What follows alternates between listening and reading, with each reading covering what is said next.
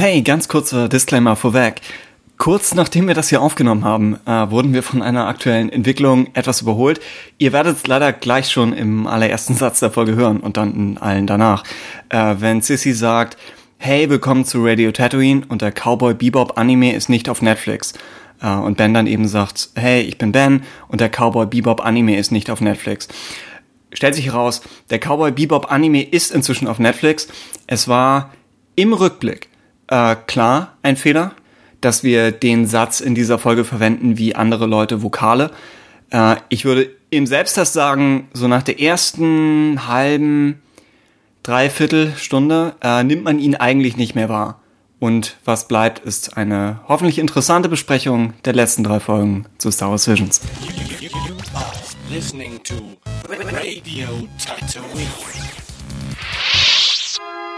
If you feel sun.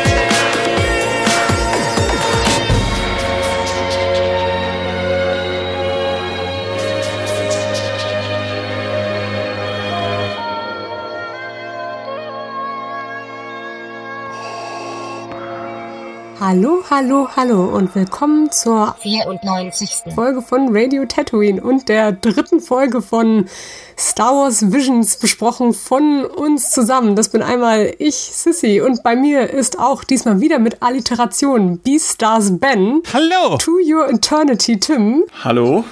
und Jibaku Shonen Jörg Kun. Hallo! Ja, ich versuche natürlich immer in den Alliterationen auch etwas reinzuschieben, was ich tatsächlich ernsthaft empfehlen würde als Anime. Also Warum dann nicht Black Butler, Ben? Wäre das nicht noch eine Option? Ganz schwierig, ganz Okay. schwierig. Heute besprechen wir The Elder, Lob und Ocho und die letzte Folge von Star Wars Vision Staffel 1, Akakiri. Und genau, wir sprechen noch einmal über eure Kommentare, einen gesamten Recap zu, wie wir Star Wars Visions halt auch so fanden und geben vielleicht noch einen kleinen Ausblick auf, was anime-technisch noch für Star Wars-Fans so geht. Eine Menge Programm, das wir heute vorhaben. Richtig. Huf. Ja, dann genau, wenn wir gleich loslegen mit The Elder, theoretisch hast du ja schon was zum Studio gesagt diesmal. Richtig, ich würde auch sagen, es ist genau. The Elder ist wieder von Studio Trigger und äh, ich glaube hier geschrieben und directed ist das Ganze von Masahiko Utsuka, der auch sagen, also eine Ansammlung von verschiedenen Studio Trigger und auch ein paar Gainax-Produktionen wieder mitgearbeitet hat. Also da ist alles bei von Director über Producer zu Storyboard Artist. Also da hat er wohl einiges einfach an allen Stellen gemacht. Ist er, wenn ich das aus dem Making-of richtig erinnere, ist er derjenige, der sich jetzt erstmal zurückzieht? Also war das sein letzter Film, bei dem er Regie geführt hat? Das kann sein. Ich habe tatsächlich die Making-ofs nicht gesehen dazu. Ich meine, es wurde bei einem davon erwähnt und hier wirkt es sehr so, als ob das ausschlaggebend für die Geschichte war. Also als ob das die Kernidee hinter dem Ganzen ist. Als ob er der Elder ist. Aber Also wenn man seine Ansammlung an Sachen, die er geleistet hat, ansieht, kann man verstehen, dass er vielleicht eine Pause braucht. Das Das ist ist auch in den kurz letzten müde. Jahren vielen. Ja. ja, dass er sich auch in die Berge zurückgezogen hat, um da Reisende zu überfallen und diese großen Gnus oder was das da sind. Ja. Richtig. Genau, und damit sind wir jetzt auch bei der Trigger-Folge, bei der ich sagen würde, ich finde sie stilistisch sehr viel weniger ausschlaggebend. Also so im Vergleich dazu, wie wir bei The Twins darüber gesprochen haben, dass es für mich schon sehr, so einen sehr ikonischen Trigger-Style hatte, finde ich, ist The Elder ein bisschen mehr auf dem Anime-generischen Spektrum drauf. Mag einer von euch noch mal vielleicht kurz in sich den Plot führen? Tim. Ich werde es wagen. Äh, zum einen, das könnte man voraussagen, es spielt, äh, wie immer ist das hier natürlich nicht zwangsläufig kanonisch, könnte aber kanonisch werden und die Folge hätte vielleicht sogar eine höhere Chance als andere. Ähm, man könnte trotzdem dazu sagen, es ist ein gewisses High Republic-Ära-Potenzial da, wenn man sich speziell so das Übergewand von dem Schüler anguckt, das auch so in das Goldbraune reingeht. Aber ja, wir sind irgendwo vielleicht 100 Jahre vor Phantom Menace, vielleicht 200, also in, in dem Dreh. Und äh, passend dazu ist auch der Flug ins Outer Rim dann noch ein bisschen was Besonderes. Also, dass eben die beiden Charaktere weit draußen sind. Ja, ja, die beiden sind ein Jedi-Meister namens Tajin und sein Padawan namens Dan aus Kalifornien. Äh, und sie sind in einem Schiff auf einer Tour durch das Outer Rim. Äh, der Padawan hofft auf Abenteuer und Aufregung, aber der Meister sagt, nee, aber, aber was, wenn tot? Äh, sie spüren dann, Premiere in Star Wars, eine geheimnisvolle dunkle Präsenz springen aus dem Hyperraum und folgen dieser Präsenz zu einem abgelegenen japanischen Planeten namens Habo. Äh, oder Habo, hm, könnte, könnte alles sein. Äh, auf Habo spricht der Meister mit ein paar Dorfbewohnern, während der Schüler sich mit ein paar Kindern anfreundet und sie erfahren, etwas entfernt ist ein komischer alter Mann in einem Raumschiff gelandet und hat sich auf den Weg in die Berge gemacht. Meister und Schüler nutzen also die bewährte Horrorfilmtaktik und teilen sich auf. In den Bergen wird der Schüler von einem alten Mann gefunden, dieser stellt sich ha, als Ex-Sith-Machtnutzer mit einem roten Lichtschwert heraus und besiegt, Schrägstrich, Fake tötet den Padawan ziemlich mühelos. Äh, der Alte wartet dann, bis der Meister, also Tajin, erscheint. Äh, es kommt wieder zum Kampf und der Meister kann ihn glücklicherweise durchlasern. Der Alte sprengt im Sterben noch aus der Entfernung sein Schiff und dann zerfällt er zu Asche oder schwarzer Erde. Und die Geschichte endet mit einem kurzen Meister-Schüler-Gespräch, bei dem Dan sagt, hey, good job. Aber Tajin antwortet nicht, ich habe den Alten getötet, sondern Zeit. Tja. Schönheit brachte das Biest zu Fall. Ja, also, ne, und dann schaut er noch allein die Sterne an. Genau. Also, die Elder äh, rundet Visions eigentlich ab als so die konventionellere Meister-Padawan-Geschichte. Und mit so das Beste, was man darüber sagen könnte, wäre angenommen, wir hätten diese Geschichte nicht, würden wir wahrscheinlich fragen, wo ist die? Also ich glaube, es wird sich nicht vollständig anfühlen, bei einer Staffel die sich so stark um Machtnutzer dreht, nicht auch diese Art von Geschichte zu haben. Also einfach ein Jedi-Meister, ein Padawan auf einer Mission auf einem unbekannten Planeten. Ähm, gleichzeitig haben wir, glaube ich, schon in den letzten Folgen anklingen lassen, dass, es, dass wir es jetzt anders als IMDb nicht als absolutes Highlight der Staffel vielleicht sehen würden. Ja, in die Runde mhm. gefragt. ja, also ich würde. Achso, sorry. Jörg, nee, ich wollte nur kurz nachfragen, bei der IMDb ist das so? Ich glaube Platz 3 oder so. Hm. Ich habe nochmal geschaut. Aber, ja, ne, also kann man mhm. Kunst überhaupt nach Zahlen messen? Aber das, das, das ist mein Thema, aber, ja. aber ich hatte Sissi unterbrochen. Oh ja, sorry. Ich würde mich auf jeden Fall da auch, genau, äh, wie wir es anklingen lassen haben, noch weiterhin verorten. Das ist für mich vielleicht sogar meine, die Episode, die ich am wenigsten gerne mag äh, oh. von der gesamten Sammlung. Was eigentlich komisch ist, weil es verschiedene Faktoren hat, die ich theoretisch besonders gut an Star Wars finde, wie zum Beispiel diese Meister-Schüler-Beziehung, ist total etwas, was eigentlich für mich normalerweise ein Hook wäre an der ganzen Sache. Ich finde aber gerade so vom Erzähltempo und der Optik her erinnert sie mich dann eher am meisten an hier The Duel.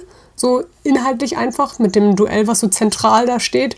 Mhm. Aber hier einfach finde ich gerade auch nach den Episoden, die wir davor besprochen haben, ist das so die visuell langweiligste Folge irgendwie. Äh, sie macht einfach das, was sie halt machen muss. Und der Planet ist selber auch nicht besonders interessant. Jetzt auch auf so einem, wie kann man Japanisch und Star Wars zusammenbringen und das nochmal äh, in zu einer neuen Mixtur so formen.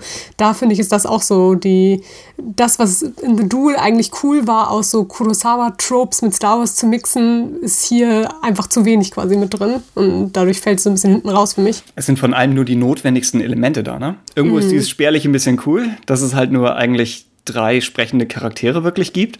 Und der Planet ist sehr minimalistisch unterwegs. Aber ja, Ben, Jörg? Würdet ihr sagen, dass die Reihenfolge des Konsums auch vielleicht Einfluss darauf hat, wie ihr die jeweilige Folge bewerten würdet?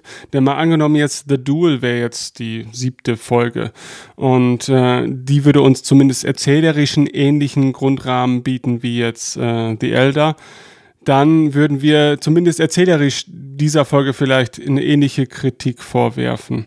Äh, während mhm. The Elder als erste Folge und als Erstkontakt zu Visions und diesem neuartigen Konzept wahrscheinlich auch einen gewissen Neuheitswert als Bonus mit sich bringen würde.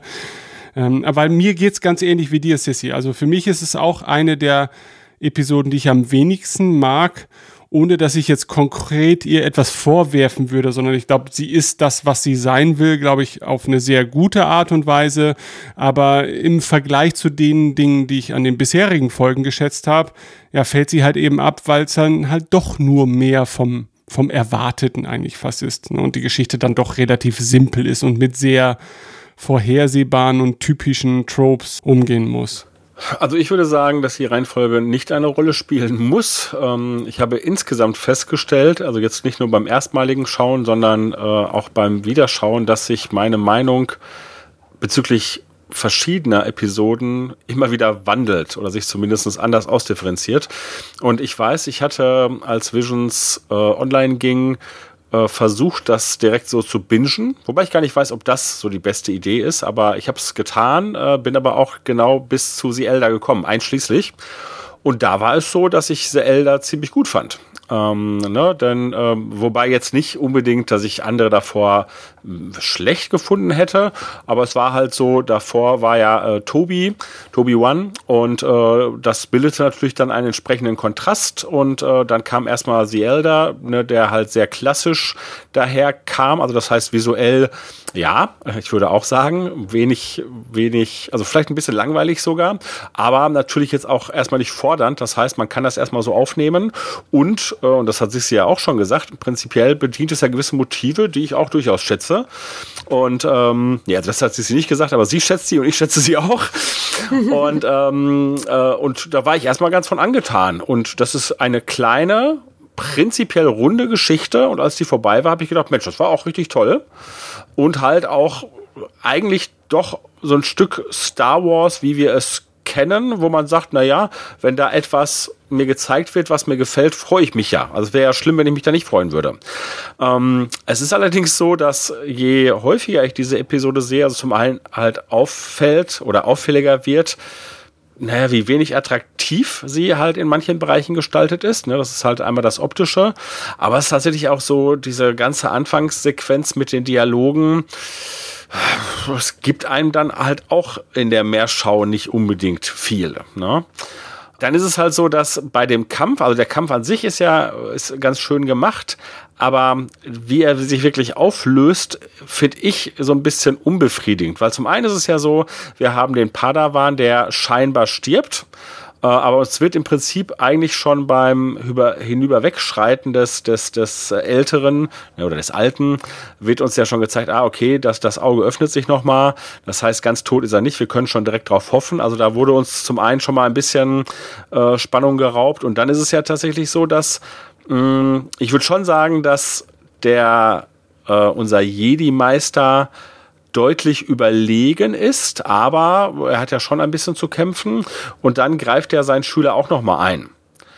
Und insofern äh, bei dem ganzen Enddialog, also ich weiß nicht, so, also da wurde es am Ende dann für mich dann doch nicht rund, wenn man sich halt die Elemente noch mal so genau anschaut. Und insofern finde ich ihn, finde ich diese Episode dann doch nicht so meisterlich, wie ich es anfänglich vielleicht gedacht hätte. Nicht rund im Sinne zum Beispiel, dass die, praktisch diese thematische Aussage, die am Ende zieht, dass die nicht zu der eigentlichen Auflösung des Kampfes passt? Also es war halt so, ich meine, also als es, als die, als das das erste Mal, ähm, also als ich es das erste Mal gesehen habe, sagt der Meister ja, ich habe ihn nicht besiegt, sondern die Zeit. Und ich habe dann so direkt gedacht, naja, dein Schüler hat ja auch noch geholfen.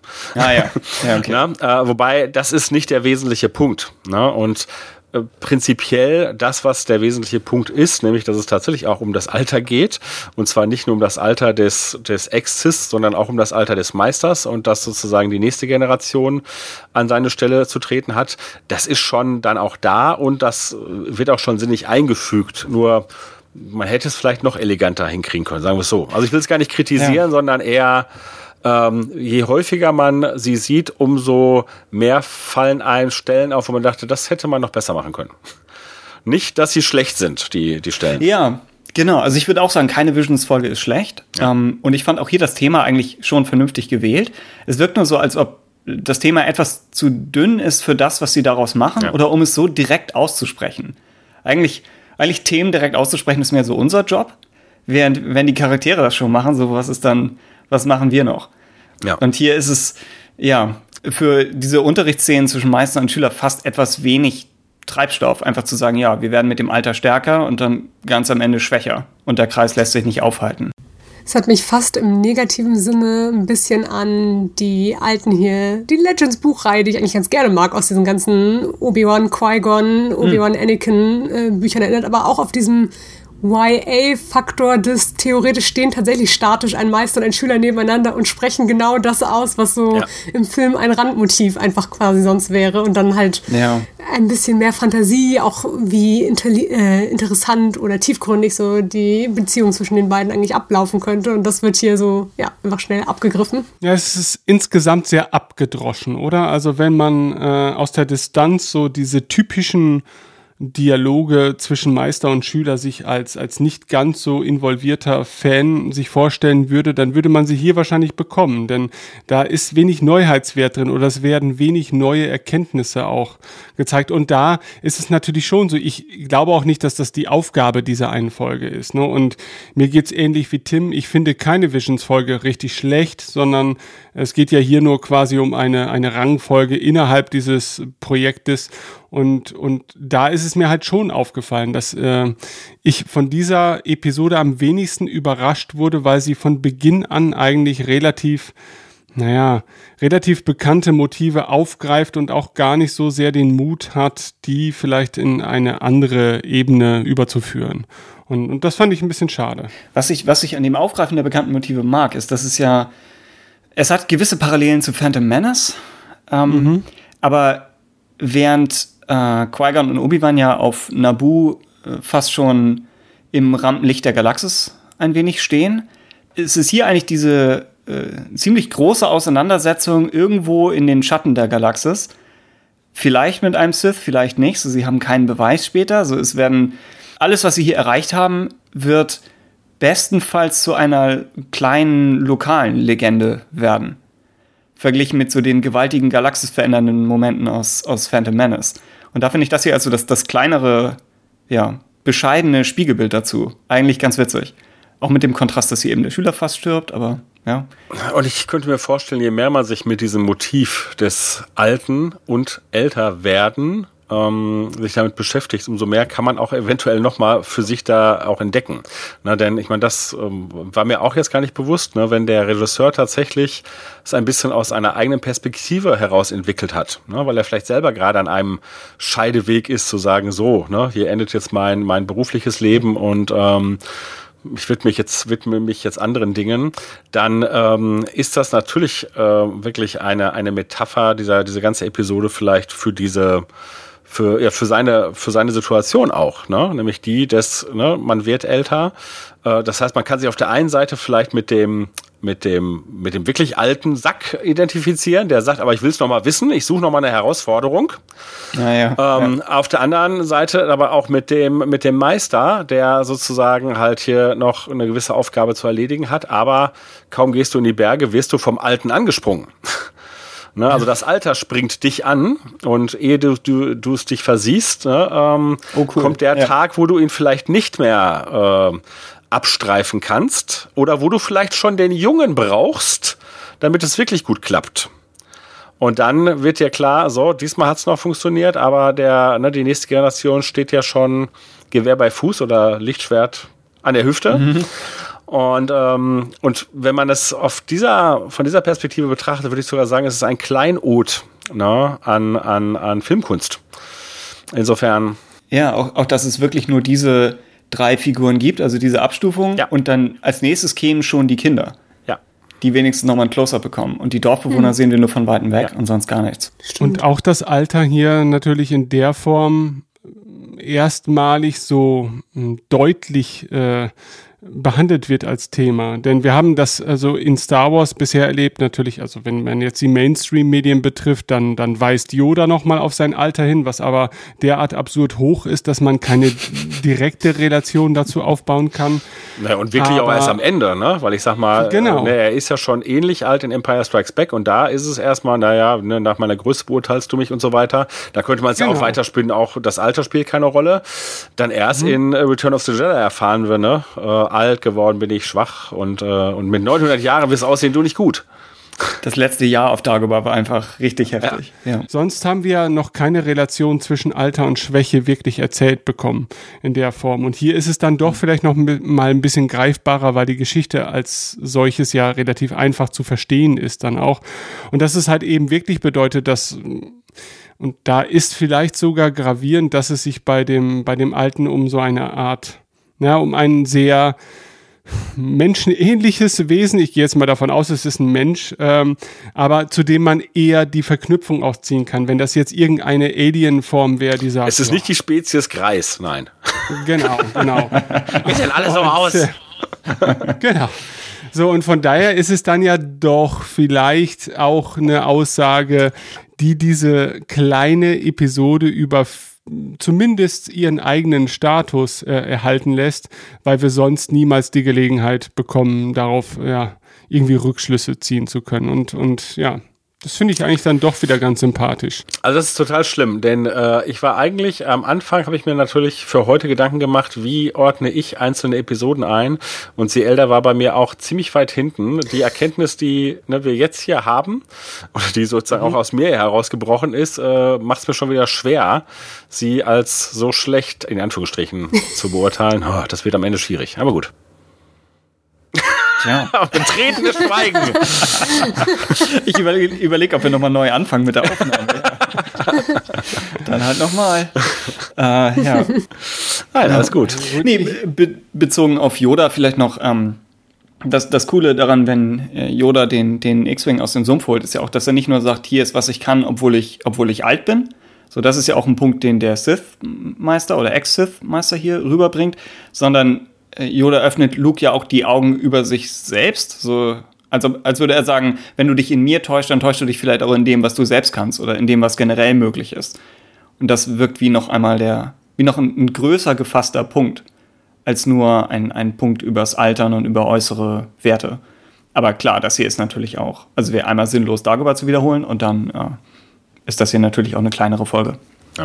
Ja, und das, das hohe Alter hat ja auch noch den Vorteil, man weiß, was kommt. Ne? Also äh, jetzt natürlich nicht immer im Spezifischen, aber was das Alter mit sich bringt. Und da ist man dann natürlich, was das Wissen betrifft äh, und vielleicht auch die Schwächen äh, betrifft, auch im Vorteil dem Jungen gegenüber. Und auch das kann natürlich in einer Konfliktsituation dann wiederum, ob das in Form von Dialogen dann stattfindet oder tatsächlich im, im aktiven Handeln mm, ja auch eine Stärke sein. Ne? Also Tja. Das ist hier in der ersten Hälfte ja auch tief drin, ne? Ja. Dass der Meister ja eigentlich alle zwei Minuten sagt, ich kenne das und das schon und auf dem mhm. Planeten müssen wir das und das beachten. Genau, Stimmt. aber ne, zum Ende hin und äh, im Enddialog, ne, da kippt es dann halt in dem Sinne davon, ja, jetzt ist es noch so, es ist ganz gut, dass du hier ein bisschen auf mich hörst, aber ne, deine Zeit, ne, die ist halt wirklich direkt um die Ecke, denn ne, ich äh, wandel bald auf den Faden dieses alten Mannes.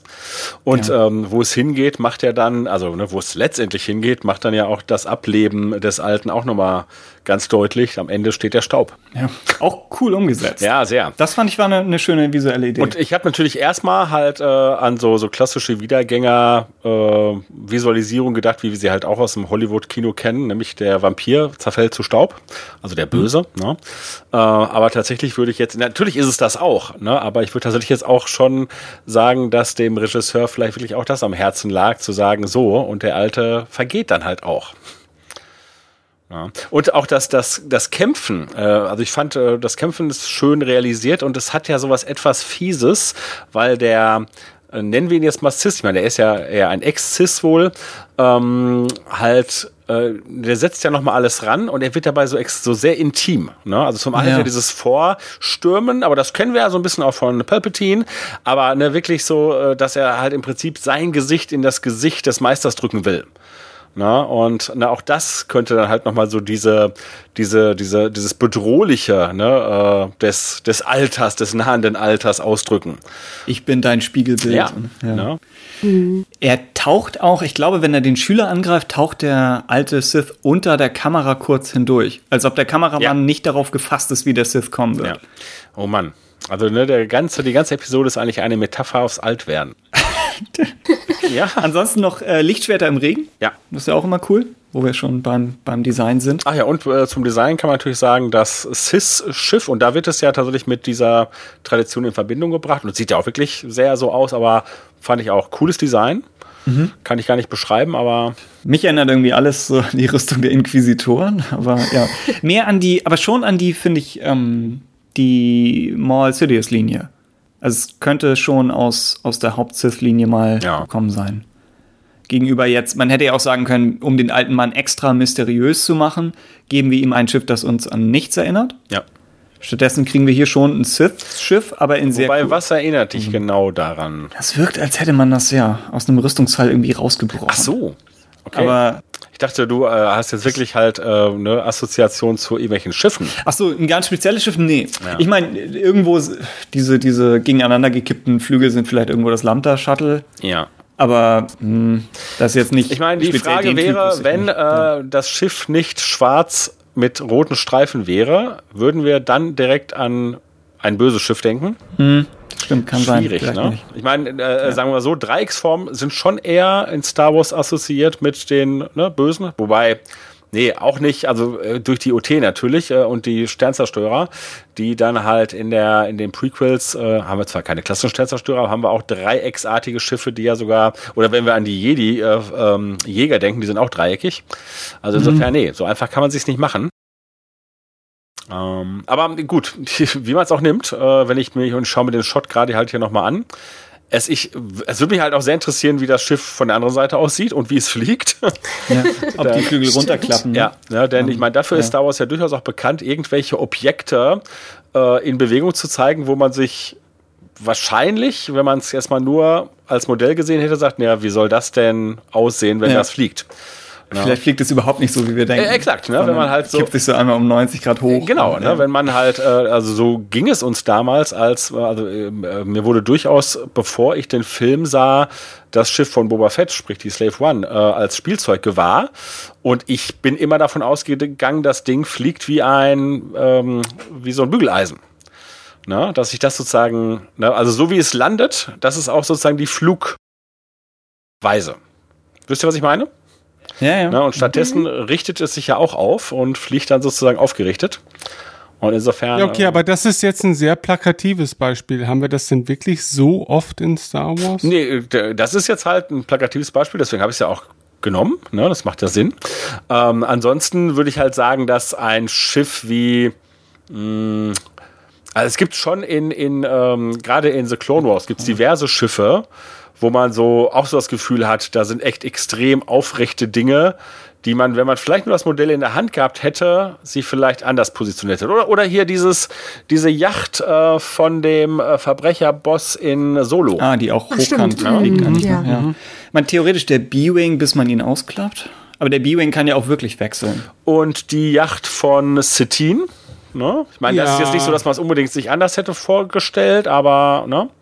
Genau. Aber ich meine, selbst der Millennium Falcon mit seinem Cockpit, das halt äh, einfach nicht zentral liegt und so, ein so ein Wurmfortsatz ist, war ja damals auch schon ungewöhnlich. Er ist ja auch eigentlich unsinnig. Ne? Also ich meine, das macht halt, ich meine, so im Prinzip hat, prinzipiell hat man sich da wirklich von irgendwelchen, also dass es halt an der Seite liegt, von irgendwelchen Krangeschichten oder wirklich so Schwerlasttransport-Dingen abgeschaut und das macht Sinn, wenn so ein Schiff vielleicht irgendetwas rangieren würde. Aber als äh, schnellster Kochtopf im Universum glaube ich eigentlich nicht. Ich fand es immer schwierig in hier X-Wing Alliance damals, ja. dass man mitdenken musste, dass links von einem dieses gewaltige Schiff noch ist. Ja. Also es ist nicht wirklich praktisch. Nee. Naja, aber warum gibt es, das haben wir ja beim Auto auch, also dann müssten wir alle zentral sitzen, das wäre Ja, Moment, aber du hast nicht so Form. eine, du hast also wirklich nur ein bisschen was, was du einrechnen musst. Ne, beim du hast Fall nicht fünf Autos neben ja. dir, aber ja. Aber das sind glaube ich noch mehr als fünf Autos, oder? Oh. Wahrscheinlich, ja. Je nach, je nach Schiff. Ja. Okay, also einigen wir uns darauf, Star Wars ist durchaus äh, vertraut damit, auch visuell Raumschiffe ja zu präsentieren, die nicht auf den ersten Blick komplett erfassbar sind und ja. sie wissen zu überraschen in ihren ja. in ihrer Art, sich zu bewegen oder in ihrer Art der Funktion generell. Und hier hat das, achso, ja. ja ich wollte auch nur sagen, ne, genau, ich wollte auch darauf zurückkommen, ne, wir haben ja nur eine Einstellung von diesem Schiff, aber man sieht es und, also mir ging es, was ich dachte, boah, das ist irgendwie cool. Ja. Und es wird in der ersten Einstellung, wo wir es sehen, es wird ja auch kommuniziert, schlechte Nachrichten. Das ist ja eigentlich so die erzählerische Funktion, dass sich die beiden aufteilen, was genau halt dieses Horrorfilm-Ding ist. Und du hast zwei Jedi weit draußen, die dieser dunklen Präsenz nachgehen, was von einem alten Mann in den Bergen hören. Dann der Meister findet ein Schiff, das klar nach, ja, nach Dunkelheit aussieht, aber er kann den Padawan nicht rechtzeitig erreichen. Der Padawan findet ein Raubtier, das aufgeschnitten wurde von etwas, das nur ein Lichtschwert sein kann. Dann fängt es an zu regnen. Also es baut eigentlich so eine wirkliche Horrorstimmung auf, aber ist trotzdem gefühlt nicht ganz da. Also mhm. die Elemente sind da, aber ja. Hm? Ich finde tatsächlich, dass äh, im Vergleich dazu hier Akakiri, ja. zu später kommen, wirklich echt sehr viel besser diesen Total. ominösen, es baut auf etwas auf, Look hat. Das ist halt auch ein bisschen einfach der Stil des Ganzen, dass da so ein bisschen dieses, dieses waberige, undefinierte ja. von Akakiri einfach total hilft, stilistisch rüberzubringen, dass es so ein bisschen ominös ist. Äh, ja, da finde ich einfach, ist dieser cleane, leicht generische Look einfach auch nicht so, also da muss man noch dann wirklich sehr viel Worldbuilding, finde ich, einfach liefern, damit das so rüberkommt. Ja. Achso, Musik könnte man noch sagen. Äh, der Soundtrack wurde ja veröffentlicht, mhm. seit wir die letzte Folge aufgenommen haben. Und der Soundtrack für The Elder ist tatsächlich nur fünf Minuten lang. Trotz acht Tracks. Also es gibt nur ganz, ganz wenig Musik, beziehungsweise immer mal wieder kurze Musikeinsätze. Die fand ich auch absolut atmosphärisch und, und gut gewählt. Aber ja, kein Vergleich zu, zu einigen der anderen Folgen vom einfach, ja, vom, vom Umfang her. Und der Meister im Englischen klingt, finde ich, wie ein Mix aus Harrison Ford und Liam Neeson. Mhm. Es soll mhm. David, David Harbour sein aus, mhm. ich vermute, Stranger Things wird dann er mhm. sein, oder? Ja. ja. Also ich hätte seine Stimme nie so eingeordnet, aber wenn man sie isoliert einmal hört, dachte ich erst, sie hätten Harrison Ford gekriegt, um hier den Meister zu synchronisieren. Das, das haben sie schon bei Rebel Force Radio bemängelt, dass äh, Tatsächlich? der Meister sich anhört wie jemand, der versucht, äh, wie Harrison Ford zu kriegen. Oh, ich hätte es positiver ausgelegt. Ich finde, er schafft's, aber okay. Hm. Ja, ich kann auch designtechnisch, glaube ich, gar nichts mehr beitragen, weil die Designs sind halt teilweise so straightforward Star Wars einfach. Äh, ja.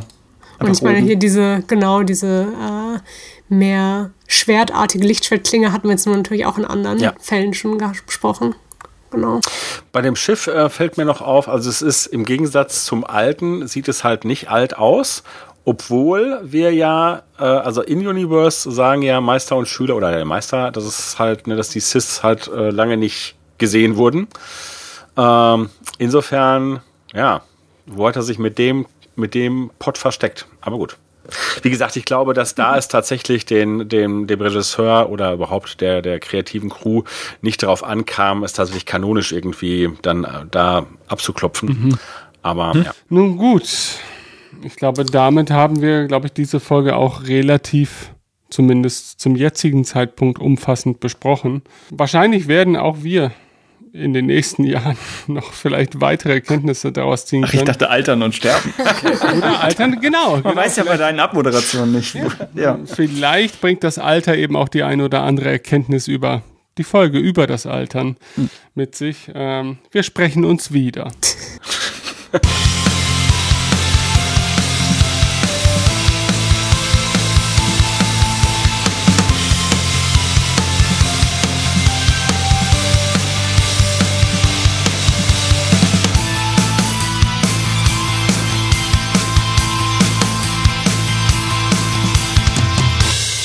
Dann würden wir zu Lob und Ocho kommen von äh, Studio Geno oder Geno Studio. Ich habe zu denen mal nachgeguckt, weil die mir so gar nichts gesagt haben und ich habe von ihren ganzen Sachen, die haben nicht mega viel gemacht und das Einzige, was ich von denen kannte, war, ich glaube, Pet heißt der Anime, der ist irgendwie 2020 erschienen. Ich habe davon mal eine Folge geguckt, aber ich fand den ehrlich gesagt irgendwie so ein bisschen der so Mystery, Psychological gewesen, relativ generisch. Also mehr Assoziation hatte ich dazu nicht. Wen ich aber ganz interessant fand, ist der Director der Folge oder äh, die, ich weiß es gerade leider gar nicht, äh, Yuki Igarashi hat nämlich als Key Animator an äh, einmal Ballroom e Yokuso mitgearbeitet. Das ist so ein Tanzanime, der auch relativ gut ankam. Und äh, Second Key Animation bei ein paar Folgen Mob Psycho 100 gemacht und Key Animation bei dem Jujutsu Kaisen TV Ending, was tatsächlich animationstechnisch relativ große Wellen geschlagen hat, weil das so ein, also kann man mal nachgucken, ist so eine animierte Tanzsache von den Charaktern, aber das ist schon, schon für so Ending-Formate eigentlich ganz cool gewesen. Also fand ich ganz, fand ich interessant, so als Einbindung für äh, die Direction hier. Genau, und bevor wir vielleicht zum Inhalt der Folge kommen, ich glaube, Blob und Ocho ist tatsächlich für mich eine meiner Lieblingsfolgen aus dem ganzen Visions-Line-Up. Und ich hatte nebenbei, das trifft gar nicht auf alle Folgen zu, aber dort mal nachgeguckt, denn die haben so eine leichte Variation im japanischen Titel. Ich werde es versuchen, so gut wie möglich vorzulesen. Das heißt nämlich Nora Usa Roppu to Hisakura Ocho. Und das habe ich nur nachgeguckt, weil ich es inhaltlich ganz interessant fand, dass sie da äh, eine leichte Änderung einfach für den Namen haben. Denn es sagt so viel wie das verirrte Stray Unauthorized Bunny Lob und die scharlachroten Kirschblüten Ocho von Lady Ocho. Also fand ich einfach ganz interessant, dass sie da einfach einen längeren Titel irgendwie benutzt haben. Mhm. Einmal das als kleine Einbindung, was natürlich auch inhaltlich absolut auf die beiden Characters äh, zugeschnitten ist, wie uns Tim bestimmt erzählen wird. Ich versuch's. Also, wir sind in den Dark Times auf einer ursprünglich paradiesischen Welt namens Tau, deren Bewohner besorgt sind, den Anschluss an die restliche Galaxis zu schaffen oder zu verpassen. Äh, zum Glück ist das Imperium zur Stelle und verspricht technischen Fortschritt im Austausch für die Ausbeutung von Ressourcen, Umweltverschmutzung, das ganze Programm. Also äh, das ist praktisch das thematische Schlachtfeld der Folge, wobei wir es nur am Anfang wirklich sehen. Ab dann bleibt die Geschichte relativ nah an ihren drei Hauptfiguren, und zwar Yasaburo, Chef des berühmten Yasaburo-Clans, seine Tochter Ocho und seine Adoptivtochter Lob. Lob ist ursprünglich ein Straßenkind und kämpft ums Überleben, aber Ocho überredet ihren Vater, sie in die Familie aufzunehmen. Dann springen wir sieben Jahre in die Zukunft. Das hier kann sich nämlich als eine der längeren Visions-Folgen äh, tatsächlich einen ja, eigentlich vollwertigen Prolog mit Zeitsprung und allem leisten. Und dann im Hauptteil haben die Spannungen auf dem Planeten sich äh, einmal zugespitzt und sie haben vor allem auch das Herz der Familie erreicht. Yasaburo hat nämlich mit seinem Clan einen Angriff auf die imperialen Besatzer unternommen äh, Tochter Ocho hält das für den falschen Weg und sagt, das Imperium ist die Zukunft. Also so ein bisschen der, der Löhner-Charakter in dem Ganzen. Äh, Lob kann den Konflikt nicht entschärfen und findet sogar heraus, dass Ocho heimlich mit dem Imperium gemeinsame Sache macht. Also das, da enden die Parallelen zum Löhner. Das, das ist nichts Heimliches bei. Ja, das findet jetzt ein Ende, denn äh, Ocho schneidet sich den Zopf ab und aus einer spontanen Idee heraus bemalt sie sich auch die Augen mit ihrem eigenen Blut. Das okay. Also sie schließt sich jetzt offen dem Imperium an. Äh, Lob kehrt zu ihrem Vater zurück und muss feststellen, dass der Clan fast nur noch aus äh, ihnen beiden besteht. In einer feierlichen, aber dann eben kompakten Zeremonie äh, gibt Yasaburo das Clan Lichtschwert an Lob weiter und will dann versuchen, Ocho von der dunklen Seite zurückzuholen. Als Lob aufschließt, also eben ebenfalls dann aufbricht, sieht sie die beiden im Duell. Ocho gewinnt, indem sie Yasaburos verbliebenes Auge irreparabel verwundet. Äh, Lob geht mit dem Familienlichtschwert dazwischen und die Schwestern kämpfen, ehe Lob dann aus Liebe zu ihrer Familie die Macht in sich zu fassen bekommt und Ocho aus dem Hangar wirft. Doch die imperiale Schwester landet auf einem Schiff und entkommt. Und der letzte Shot ist auf äh, Lobs kaputten Druiden, den ich bisher noch nicht erwähnt hatte, äh, der das Hologramm zeigt von dem Tag, als Lob eben adoptiert und Teil der Familie wurde. Tja. Wie ist denn die Folge bei euch so insgesamt emotional angekommen? Weil, wie gesagt, für mich ist die äh, mit oben ganz dabei. Also bei mir, sie hat tatsächlich für mich als eine der, der wenigen Folgen einen komplett fast eigenständigen Charakter gehabt. Also ich hätte mir dieses ganze Szenario ich, ich habe das, glaube ich, schon in einer der letzten Vision-Folgen, äh, Visions-Folgen gesagt. Ich könnte mir dieses Szenario komplett losgelöst von Star Wars genauso gut vorstellen, als wäre das, keine Ahnung, als wäre das quasi eine Studio Ghibli-Folge über quasi die tolle Adoptivtochter, die in dieses Szenario hineinwachsen muss und sich den Herausforderungen stellen muss, die dort auf sie warten. Ich halte den Verlauf der Geschichte auch schon für relativ klassisch. Also es ist schon gewissermaßen vorhersehbar, aber ich glaube auch so ein bisschen das, was man sich für die Figur wünscht, weil zumindest bei mir, reichte die Länge dieser Visions-Folge, um ausreichend Sympathie für, für die Figuren zu entwickeln. Und ich glaube, in der Gesamtheit kommt diese Folge eher weniger gut weg, aber ich, ich mag sie auch, weil sie was sehr Zauberhaftes hat. Ich glaube, sie fällt halt sehr ab, wenn man sie in einen Star Wars-Kontext rücken muss, der zu sehr dem entspricht, was man von Star Wars erwartet. Aber doch nur visuell, oder? Visuell schon, gerade auch die, ja, ja, der Einstieg in die Folge, da haben wir ja sogar ja für diese ganze Visions-Sache einen relativ spektakulären Einstieg mit dem Sternzerstörer und 3D und so weiter. Und visuell, aber finde ich trotzdem gibt es ja immer wieder Momente, wo man doch das Gefühl hat, wir könnten jetzt hier auch in irgendeinem Neo-Tokio sein, äh, dass dann das ein oder andere Star Wars-Gebäude oder oder ja, das, das meine ich ja. Also, also das war so. so. eine, so eine quasi Nachfrage. Also visuell ah. würde ich dir da mhm. recht geben, aber würdest du sagen, dass es thematisch nicht typisch Star Wars ist? Ja, nein, weil natürlich die Tropes am Ende wieder bei dem landen, was wir kennen. Aber ja. das sind sehr grobe Tropes, die man beraubt der Star Wars Facetten auch in viele andere Szenarien hineinstülpen könnte. Was ja auch die Stärke von Star Wars ist. Diese Diskussion brauchen wir ja noch nicht wieder aufwärmen jetzt. Aber es geht nicht darum, dass wir uns daran erfreuen, dass es sich um ein sehr auf Star Wars zugeschnittenes emotionales Drama handelt, sondern die Geschichte funktioniert ja für sich auch schon gut. Das könnte auch ein böser Kaiser sein oder ein, ein unterdrückendes Königreich, das hier gerade involviert ist und die Adoptivtochter, die ihren Platz in der Familie gefunden hat und dann am Ende zum Guten führt. Das ist ja eigentlich die Geschichte, die emotional viel berührender ist als das vielleicht Setting im Detail drumherum. Deswegen würde ich schon sagen, dass ja auch diese Folge auch ohne Star Wars für mich was zu bieten hätte und ich sie nicht so nah an dem sehe, was ich vielleicht äh, unter Star Wars und Anime verstehen würde, wenn, wenn, naja, wenn ich da keine, keine gewisse Grundhoffnung daran hegen würde, dass, dass es ohnehin relativ unabhängig, äh, was die Erzählung betrifft, sein würde. Mhm. Also ich glaube, sie punktet bei mir auch ziemlich hoch gerade über diesen Ghibli-Faktor, weil den sehe ich da total drin, sowohl von den Charakterdesigns und halt auch die ganze Thematik von der, der Ressourcen der Natur gegen halt die imperiale Ausbeutung des Planeten. Das ist eins zu eins ein Hayao Miyazaki-Motiv einfach und auch die, die Kirschblüten, die immer ja. wieder in dieser industriellen Stadt dort auch drin stecken und diese Marktszene und natürlich auch die sehr japanischen Designs von äh, Yasuburo und Ocho. Und auch mhm. Ocho als Charakter hat mich tatsächlich sowohl visuell, aber auch so ein bisschen ideologisch an hier auch äh, Lady Eboshi aus Prinzessin Mononoke mhm. erinnert mhm. äh, die auch in so einem sehr militaristischen, auch glaube ich so lilanen Aufzug äh, da unterwegs ist. Äh, ich fand auch bei ihr übrigens namenstechnisch ganz witzig. Ocho wird zwar geschrieben mit, glaube ich, dem äh, Kanji für Schmetterling, finde aber, dass es ist da so ein kleiner Pun mit drin, weil es im Japanischen ist Ojo-san quasi für Lady oder auch die Tochter eines anderen. Also es klingt auch, also es steckt die Tochter-Metapher plus die so Herzogin-Lady-Metapher mhm. steckt da auch drin, obwohl es nicht genauso geschrieben wird wie Ojo quasi. Das fand ich irgendwie ganz nett als äh, sprachlicher äh, Unterton da drin.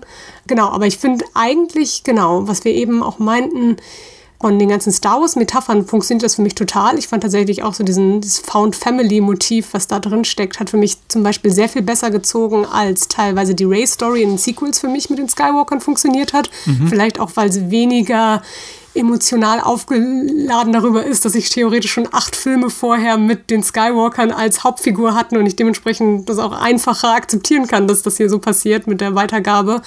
Aber genau, dieses Motiv hat für mich einfach super gut einfach hier ja, funktioniert. Ich fand tatsächlich, als der erste Trailer zu Visions kam, das Design von Lob auch so ein. Also ich hätte nicht gedacht, dass es eine Episode wäre mit einer Figur, die mir so viel zusagt, weil es doch irgendwie dieses anthropomorphe, leicht furry Design ist, mhm. was man mhm. nicht unbedingt in Star Wars auf den ersten Blick so sehen möchte.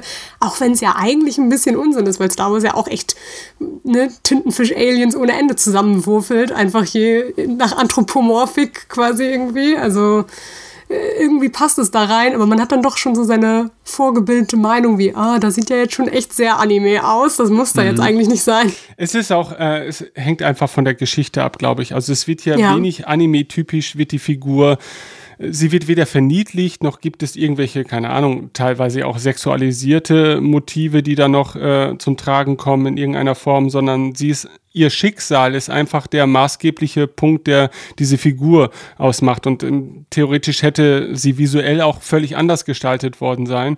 Aber dadurch, dass sie natürlich nochmal als anderes Wesen und eben auch visuell so anders dargestellt wird, wird ihr ihre eigene Geschichte nochmal ein bisschen verdeutlicht. Ne? Also, dass sie eigentlich ein eine, eine Außenseiterrolle theoretisch inne hat äh, und der strenge Vater, der ja auch nur innerhalb dieser Kürze ja nur begrenzt erzählt werden kann, aber von dem man ja den Eindruck hat, dass diese emotionale Offenbarung zum Ende hin auch nochmal deutlich gravierender ist als das unter anderen Umständen der Fall gewesen wäre. Und ich glaube, mhm. da hilft es dann tatsächlich wirklich, dass sie sehr andersartig ist. Das stimmt. Und es bedient natürlich auch ein bisschen das, was wir sonst ja, glaube ich, nur über Ahsoka haben, als eine Hauptfigur, die theoretisch ein Alien einfach ist, mhm. was in der Welt von mhm. Star Wars natürlich auch cool ist, mal agierende Figuren zu sehen, die eben nicht nur Menschen sind. Ja, also daran noch kurz anknüpfen, wobei genau die, die allerwichtigsten Punkte habt ihr äh, natürlich genannt, aber man könnte noch ergänzen, dass ihre Naturverbundenheit sich ganz gut damit verträgt, dass sie eben ein humanoider Hase ist. Vielleicht zu wörtlich gedacht, aber es hat was davon. Äh, dann ist sie, hat sie mehrere Parcoursequenzen in der Geschichte.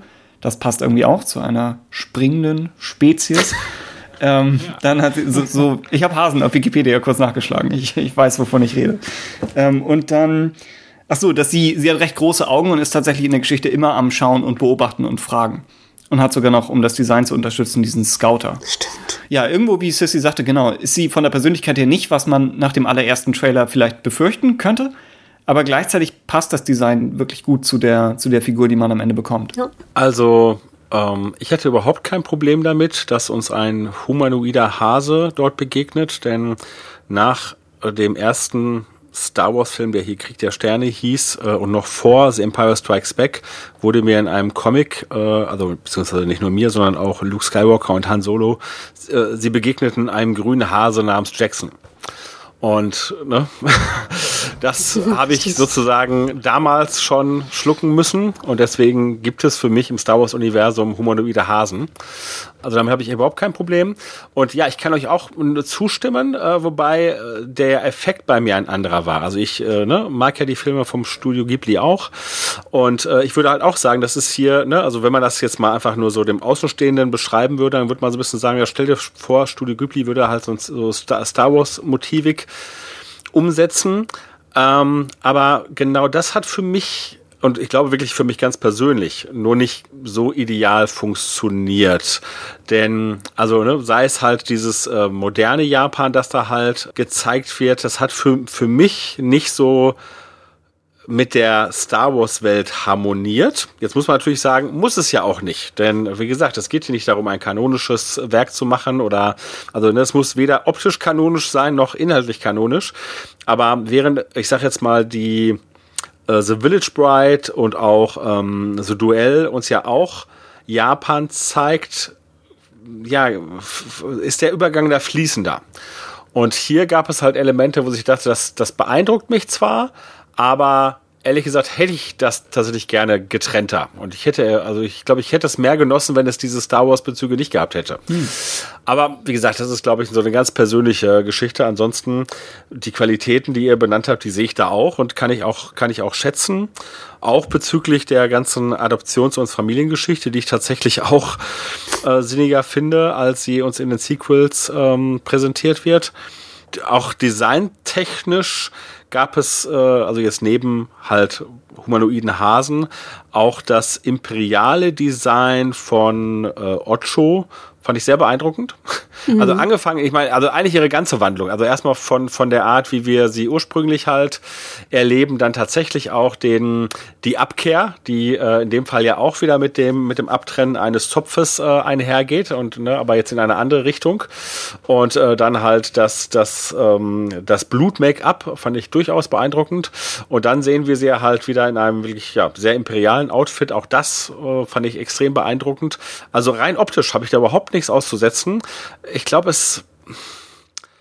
Und ich habe tatsächlich nicht so den Bezug zu den Figuren bekommen, aber nicht, wie gesagt, weil die Figuren nicht, nicht, nicht toll aussehen oder die, die, die, der eigentliche äh, Spannungsbogen nicht da wäre, aber ich weiß es nicht. Ich meine, es fängt natürlich schon damit an, dass ich nicht genau nachvollziehen kann. Das muss man sich, muss man sich denken und das ist auch okay, dass, dass ich nicht weiß, wie ist Ocho da hingekommen. Also, dass man halt uneins ist mit der Meinung äh, der Eltern, das ist sehr gut nachvollziehbar. Aber ne, dass man dann halt, ja, so ins, ins andere Lager wechselt. Ja. es wäre vielleicht fast einfacher zu verkaufen, wenn man das Imperium ersetzen würde mit der Republik. Ja. Wenn, wenn es einfach die Diskussion Natur gegen eben Technik oder Fortschritt wäre und man nicht noch recht rechtfertigen müsste, warum sie fast schon auf die dunkle Seite wechselt. Genau, ne? Es ist so, äh, am Anfang denkt man sich, ja, nee, sie äh, hat sich so ein bisschen mit dieser Situation arrangiert und sie hält, sie glaubt wirklich, das ist jetzt hier die moderne Zeit und wir müssen ja. da mitmachen. Und ne, soweit kann ich es dann noch verfolgen. Aber dann, wenn wir sie wirklich im Imperialdesign sehen, ist sie eine Schergen des Bösen. Mhm. Ja. Und den Schritt, den habe ich nicht ob, mitgemacht. Ob für sie der Moment gekommen ist, wo sie festgestellt hat, oh, es ist das Imperium, nicht die Republik. Ja. ja. Ob mhm. da, und dass sie da praktisch nicht mehr zurück konnte, aber kann es sich selbst vielleicht nicht eingestehen, hat das Gefühl, sie hat schon zu viele Brücken abgebrochen und so, dass, ja, man kann sich, man kann sich theoretisch dazu denken, weil wir ähnliche Geschichten kennen, aber stimmt, es wird hier, obwohl, ich glaube, längste Folge von Visions, und, nee, halt, äh, Nine Shadow ist länger, aber zweitlängste mhm. Folge, obwohl sie hier schon viel Raum haben, ähm, haben sie nicht ganz genug Raum für alle Figuren. Das ist eigentlich eine ähnliche Sache, wenn Lob das Lichtschwert anvertraut bekommt von ihrem Vater, also äh, filmisch super gemacht, die ganze Zeremonie natürlich. Aber auch da könnte man, wenn das jetzt zum Beispiel eine Novelle wäre, könnte man noch mehr in ihren Kopf reingehen und fragen, wie fühlt sich das an, das Erbe einer Familie überreicht zu bekommen, bei dem sie vielleicht seit Jahren immer Angst hatte, ob sie wirklich dazugehört. Jetzt bekommt sie dieses Lichtschwert, aber sie weiß insgeheim, sie bekommt es, weil die erste Tochter nicht mehr da ist. Ja. Das muss ja auch irgendwie ein kompliziertes, komplexes Gefühl sein. Und wir bekommen halt diesen Close-up auf ihre riesigen Augen dazu. Aber ja, was, was will man in der, in der Kürze wirklich ja, aber, machen? aber genau, der ja. wichtiger Punkt, denn auch da muss man sich ja wirklich die Frage stellen, würde das dann diesen Impact für einen haben? Denn äh, der Vater sagt ja sogar, ach ja, ich habe dich, glaube ich, äh, bisher ne, nicht ausreichend beachtet. Mhm. Aber jetzt mache ich es, wo man sagen muss, ja, alles klar, Dankeschön. ne, also, oder man könnte das. Es ne? gibt auch noch den, den leichten Unterton, dass er vielleicht äh, losgeht, um das Schwert los zu sein. Also, dass er vielleicht schon erwartet, er wird nicht lebend zurückkommen. Ja. Da wäre es dann wieder hilfreich, wenn man seine Perspektive nochmal hätte. Ja. Gleichzeitig, ich glaube, mir hat der Prolog viel geholfen. Ich, es ja. ist irgendwo ein Klischee, mhm. ähm, eine, eine, Geschichte kurz mit ein paar Szenen aus der Kindheit anzufangen. Aber ich finde, Menschen einmal als Kinder gesehen zu haben und dann in die Zukunft zu springen, es gibt einem immer das Gefühl, man, man kennt sie, obwohl eigentlich nicht wahnsinnig viel erzählt wird in der, in der ersten Handlung. Ja. Und ich finde es auch theoretisch eigentlich echt relativ mutig, in diesem Format Visions diesen Zeitsprung sich eben zuzutrauen, weil wir ja sonst eben tatsächlich immer nur diese kürzeren Episoden halt haben, die versuchen, dieses eine Event abzufrühstücken. Und genau, was Jörg eigentlich sagt, wäre total cool, wenn es dazwischen irgendwie einen Einschub gäbe, wo wir noch konkreter an dieser Story irgendwie die positiven oder negativen äh, Seiten für die Charaktere sehen. Aber ja, vom Prinzip war ich nämlich auch total irgendwie positiv überrascht, dass dieser, dieses wenige Prolog wirklich schon gereicht hat, als dass ich damit okay war, dass wir sieben Jahre in der Zukunft einfach sind. Also das finde ich nicht so äh, selbstverständlich, dass ich da so an Bord dann mit war. Ja, man muss halt echt sagen, es sind halt drei Figuren, deren Wandel wir eigentlich miterleben dürfen. Äh, gepaart mit, einem, mit einer Veränderung der Situation und einem Zeitsprung und das alles in 20 Minuten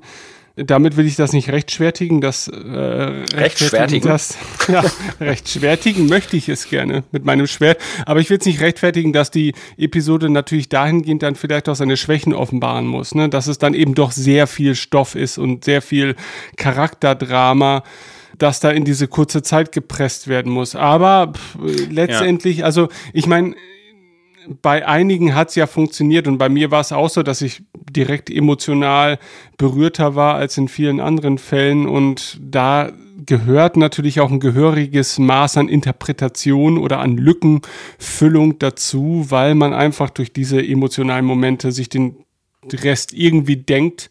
Und das ist natürlich dann wieder eine sehr subjektive Erfahrung. Mhm. Ne, denn jemand, der, der, der weder auf diese Art der Erzählung steht, noch auf die Figuren steht, äh, der wird natürlich diesen Bonus gar nicht erst mitbringen.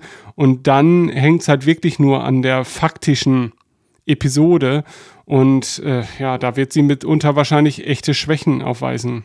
Aber Na, ich weiß noch nicht mal, ob es Schwächen sind, ne? denn ähm, wie gesagt, das ist ja auch eine individuelle Sache, wie es auf jemand wirkt. Ich kann halt nur sagen, dass es bei mir anscheinend da Elemente gab, ne, die, die, wo, wo ein Mangel für mich äh, vorherrschte. Mhm. Aber auch hier, ich möchte das ganz klar betonen, ne, auch diese Episode habe ich ganz positiv aufgenommen.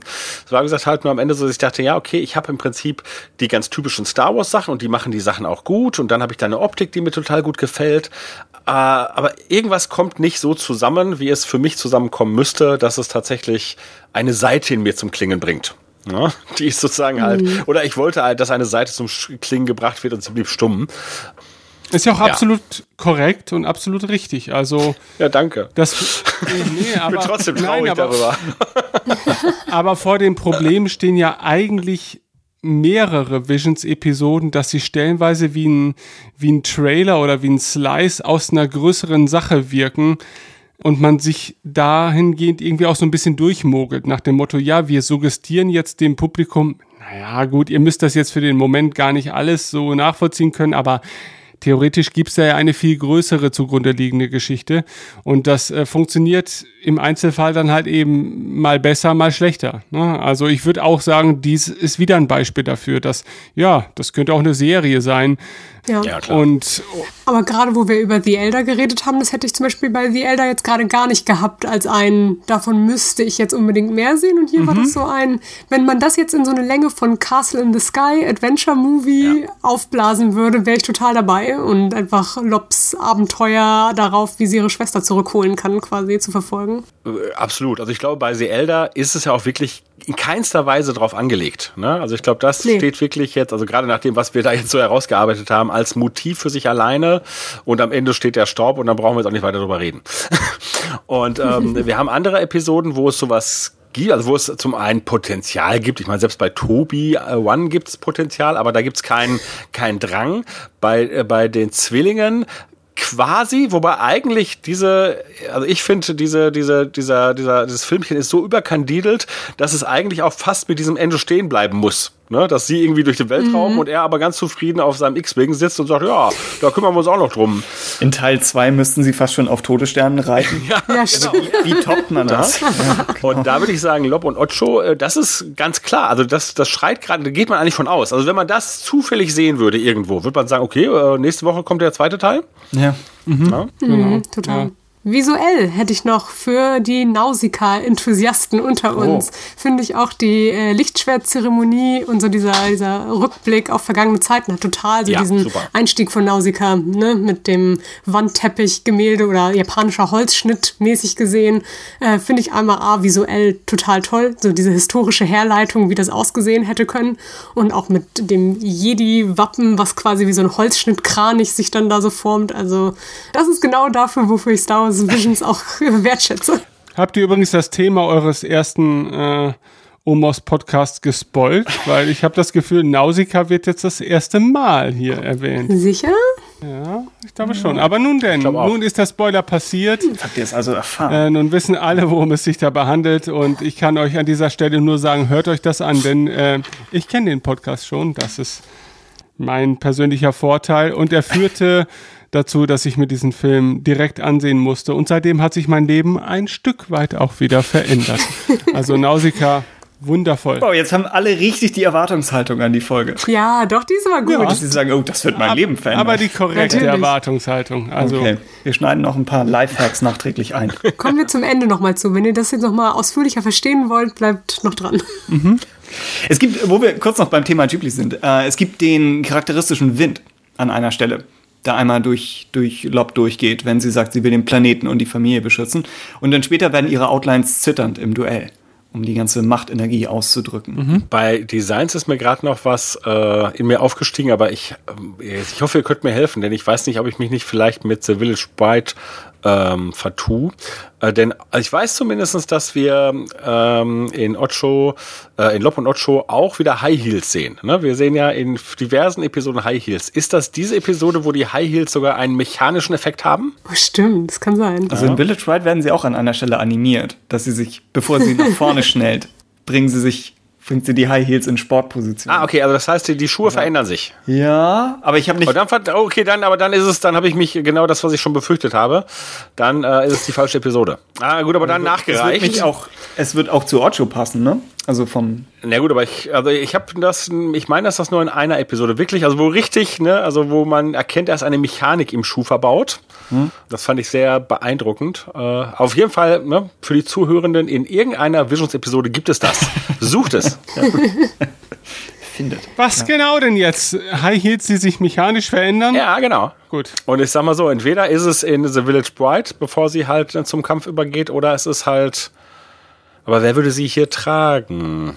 Ich würde noch als einen visuellen Leckerbissen, den ich ganz hm. cool fand, einwerfen, dass ich diese Idee mit diesem Kirschblütenbaum, der ja auch sehr prominent im Hintergrund ist während des finalen Kampfes, mhm. mochte ich irgendwie, dass sie diese imperiale Festung da drum ja. auch genutzt haben, wie so einen imperialen Palast, in dem an der Innenseite, quasi im Innenhof, dieser Kirschbaum steht. Also das fand ich genau, war einfach eins zu eins dieses Anime-Dojo-Motiv, nur eben halt auf einen imperialen Kontext übertragen. Fiel mir richtig gut. Auch in der Jedi-Folge vom Mando drin? Ja. Mhm. Wo sie mhm. auch in, genau, in sowas kämpfen. Ja, der Sternzerstörer, der über der Stadt schwebt, hat halt was von Jeddah. Ja. Hm, total. Aber hier ja. erleben wir ihn mehr über einer paradiesischen Welt. Und natürlich aber auch diese Ressourcenausbeutung, auch das Jeddah-Ding. Ja, ja. ja. Fand ich mhm. auch ja. deutlich. Im großen Maßstab sind die visuellen Star Wars-Motive eigentlich drin. Es wäre dann nur die Frage, ja, im speziellen Design der Stadt. Wie sehr ist es da verankert? Wir bekommen diese, diese langen Brücken, über die sie rüberfahren. Das ist in mhm. Rebels und in Solo. Solo. Mhm. Ein bisschen, ne? Aber vielleicht jetzt nicht so die, die handelsüblichen Gebäude. Ja, und ich finde auch, wenn man den Markt sieht und äh, diese, diese Häuserschluchten, das funktioniert für mich auch ganz gut, aber halt diese Großansicht, die dann doch halt sehr so, einfach grade. modernes oh. äh, Japan irgendwie so ist. Aber wie gesagt, das ist, das hm. darf man nicht kritisieren, weil das ist die Prämisse dieser Serie, alles machen zu dürfen. Also deswegen, ne, ja. äh, das ja, und für den einen oder anderen ist es ja sogar ein Mehrwert, ne, also ein Plus. Ja, mhm. klar. Also. Ich meine, es mag ja tatsächlich auch den einen oder anderen geben, der über Visions zu Star Wars überhaupt findet. Das darf man ja auch nicht ignorieren. Ne? Also irgendwie wird das ja auch vermutlich in der Manga- und Anime-Branche so ein bisschen diskutiert, dass Star Wars sich jetzt auch auf diesem Territorium ähm, ja, äh, herumprügelt. Und das wird mitunter auch sehr kritisch dann da, glaube ich, auch aus der anderen Warte nochmal ja, aber das würde mich mal interessieren und ich sag mal, zumindestens ihr hängt ja so ein bisschen auch in der Scene. Ist es so, dass bei Anime-Fans, die nicht von vornherein schon ausgewiesene Star Wars-Fans sind, diese Serie ein Thema ist? ich habe tatsächlich in meinen neuen errungenen Anime-Kreisen diese Serie nur im Kontext gesehen, dass viele sich darüber gefreut haben, dass das Design von hier dem Bruder aus Twins halt eins zu eins aussieht wie das Design von einem der Hauptcharaktere aus Triggers Film Promare. Aber danach habe ich außerhalb über diese Serie nie wieder was gehört. Also ich weiß nicht, ob die Leute, die, denen das positiv aufgefallen ist, dementsprechend die Twins-Episode geguckt hätten. Also ich glaube, das war mehr wie ja. ein Internet-Running-Gag darüber quasi. Ich glaube, die haben auch nicht unbedingt das Bedürfnis nach, also ich meine, wenn man wenn man Anime-Fan ist und auf der Suche nach neuen interessanten Geschichten ist, ist man, glaube ich, nicht darauf angewiesen, ja, äh, Visions das zu schauen. Das glaube ich auch. Da ist ja. nämlich wesentlich. Und dann, dann, dann, ist es halt kein Einfalltor für neue mhm. Leute. Mhm. Leider. Und ähm, Sissi, du hast es ja schon aufgeführt, dass das Studio hinter Twins und äh, The Elder ne? Mhm. und äh, das von Ninth Jedi äh, ja doch, sag ich mal, zu der gehobenen Klasse an Studios gehören. Mhm. Gibt es da also ich sag mal so, wie sehr ist das ein Prestigeprojekt? Also ne, die anderen sind's ja, sind ja, ja. anscheinend nicht mhm. ganz so mhm. hoch. Gäbe es noch, äh, ich meine, wir wissen, Studio Ghibli, das wäre eine richtige Nummer. Die sind jetzt nicht dabei. Ähm, ne, also wo rangiert das, wenn man jetzt mal von den Studios ausgeht. Ist das eine große Nummer oder ist das so, ach ja, schön, dass da die zwei zumindest dabei sind? Ich kann es echt schlecht einschätzen, aber wenn ich vermuten müsste, würde ich sagen, es ist kein Prestigeprojekt, ehrlich ja. gesagt, sondern eher etwas, was wahrscheinlich, wenn in den Studios selber Star Wars-Enthusiasten sind und Geld und Zeit und Budget und Lust dafür da ist, wahrscheinlich deswegen diese Sachen übernommen wurden. Aber genau, ich glaube nicht so krass, weil sich das irgendwie für sie lohnt ja. irgendwie und auch eingesessene Fans der Studios glaube ich nicht, dass die unbedingt, sei denn, wenn sie wirklich groß hinter der Animation von denen her sind, da reingucken würden. Also bei Twins könnte ich mir vorstellen, weil es halt wirklich ein relativ einzigartiger Stil ist, aber ja, das, ähm, nee, ich, ich finde auch, das ist ein bisschen das Frustrierende einfach an Visions selber, dass man nicht genau weiß, wer damit neu was anfangen kann, der nicht sowieso für die Idee schon da ist. Ja, das ist halt auch echt schwierig. Also sie werden kein Publikum erreichen, das sie als Studio nicht ohnehin schon erreicht haben mit den Stärken, die sie in ihrem Bereich äh, bisher zutage gebracht haben. Also da glaube ich, ist, ist weder die Schnittmenge würde da ein deutliches Plus bewirken, Naja, und natürlich auch, dass man sich am Ende des Tages die Frage stellen muss, wir als Studio, mit was verbringen wir unsere Zeit? Also was schaffen wir für neue Werke? Ist das Star Wars wirklich über dieses Experiment hinaus naja, das Ding, das wir fokussiert verfolgen sollten? Oder haben wir einfach selber als Studio schon so viel in unserem Bereich äh, starke Dinge hervorgebracht, äh, dass das tatsächlich nicht mehr als das ist, ne? Eine fixe Idee. Mhm. Was halt echt ein bisschen schade ist, weil wir werden ja noch im Nachgang mal drüber sprechen. Für mich war das wieder so ein, so ein, so ein Weckruf quasi, was schade für Visions fast ist, weil Klar wünsche ich mir da mehr von, aber die Konsequenz daraus ist nicht, dass ich mich mehr damit befasse, sondern eher mit dem, mit dem großen Bereich Anime. Das heißt, es ist auch schade für Star Wars. Du guckst ja Star Wars, wenn nur noch Anime.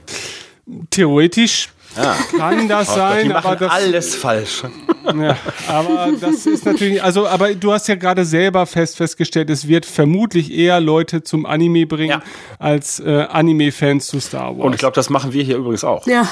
Mm, ja, das mag auch durchaus sein. Ähm, aber ja, gut, äh, das ist halt wahrscheinlich die Essenz, die am Ende übrig bleibt. Ne? Und dann ist es ja dennoch ein Projekt mit, mit einer gewissen Relevanz und mit einer Auswirkung. Also wenn wir sozusagen aus unserem Podcast ein Anime machen würde, wäre das so, wir gehen in die Berge und wir werden vom Anime angesprungen, der Star Wars aus uns rausprügelt.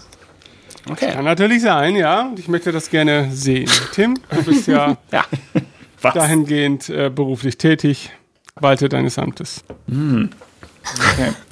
Sissy zeichnet und du an animierst. Das, das geht heutzutage sehr gut mit Adobe Produkten. wow, das war so eine Reise, die letzten drei Sätze. Ich bin nicht hinterhergekommen.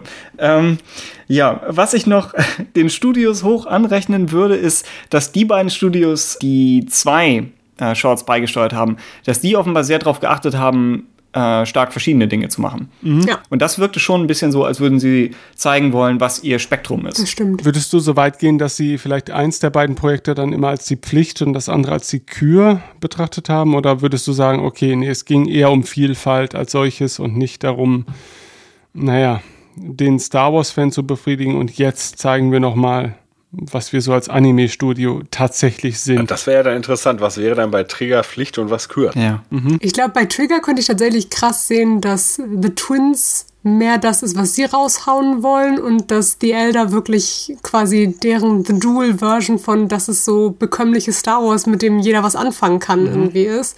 Und bei hier Science Saru würde ich allerdings wiederum sagen, dass beides ja. so unkonventionell ist, dass es nicht unbedingt jeden abholen muss, weil okay. einfach sowohl Toby One als auch Akakiri sind so, ja. also stilistisch total das, was glaube ich viele Leute, die vielleicht nur Dragon Ball kennen, nicht unbedingt als erste Assoziation mit Anime auch so haben oder so. Mhm. Also das ja. finde ich ist beide schon relativ. Äh, ja. Vielleicht ja, war es bei Zelda ja auch einfach nur, dass die ja diesen alten Regisseur hatte, der dann halt ja. bei den Chefs saß und geheult hat und sagte, ich sterbe bald. Lasst mich dieses Was? eine Projekt noch realisieren. Ich meine, er ist ja sogar, glaube ich, Writer und Director der Folge gleichzeitig gewesen. Ja, das heißt, vielleicht ist das wirklich, genau, einmal alles raus. Nun gut, Juh. dann sind wir, glaube ich, äh, mit dieser Episode durch und widmen uns tatsächlich dem letzten Teil der ersten Staffel von Visions, oder? Ja. Ja.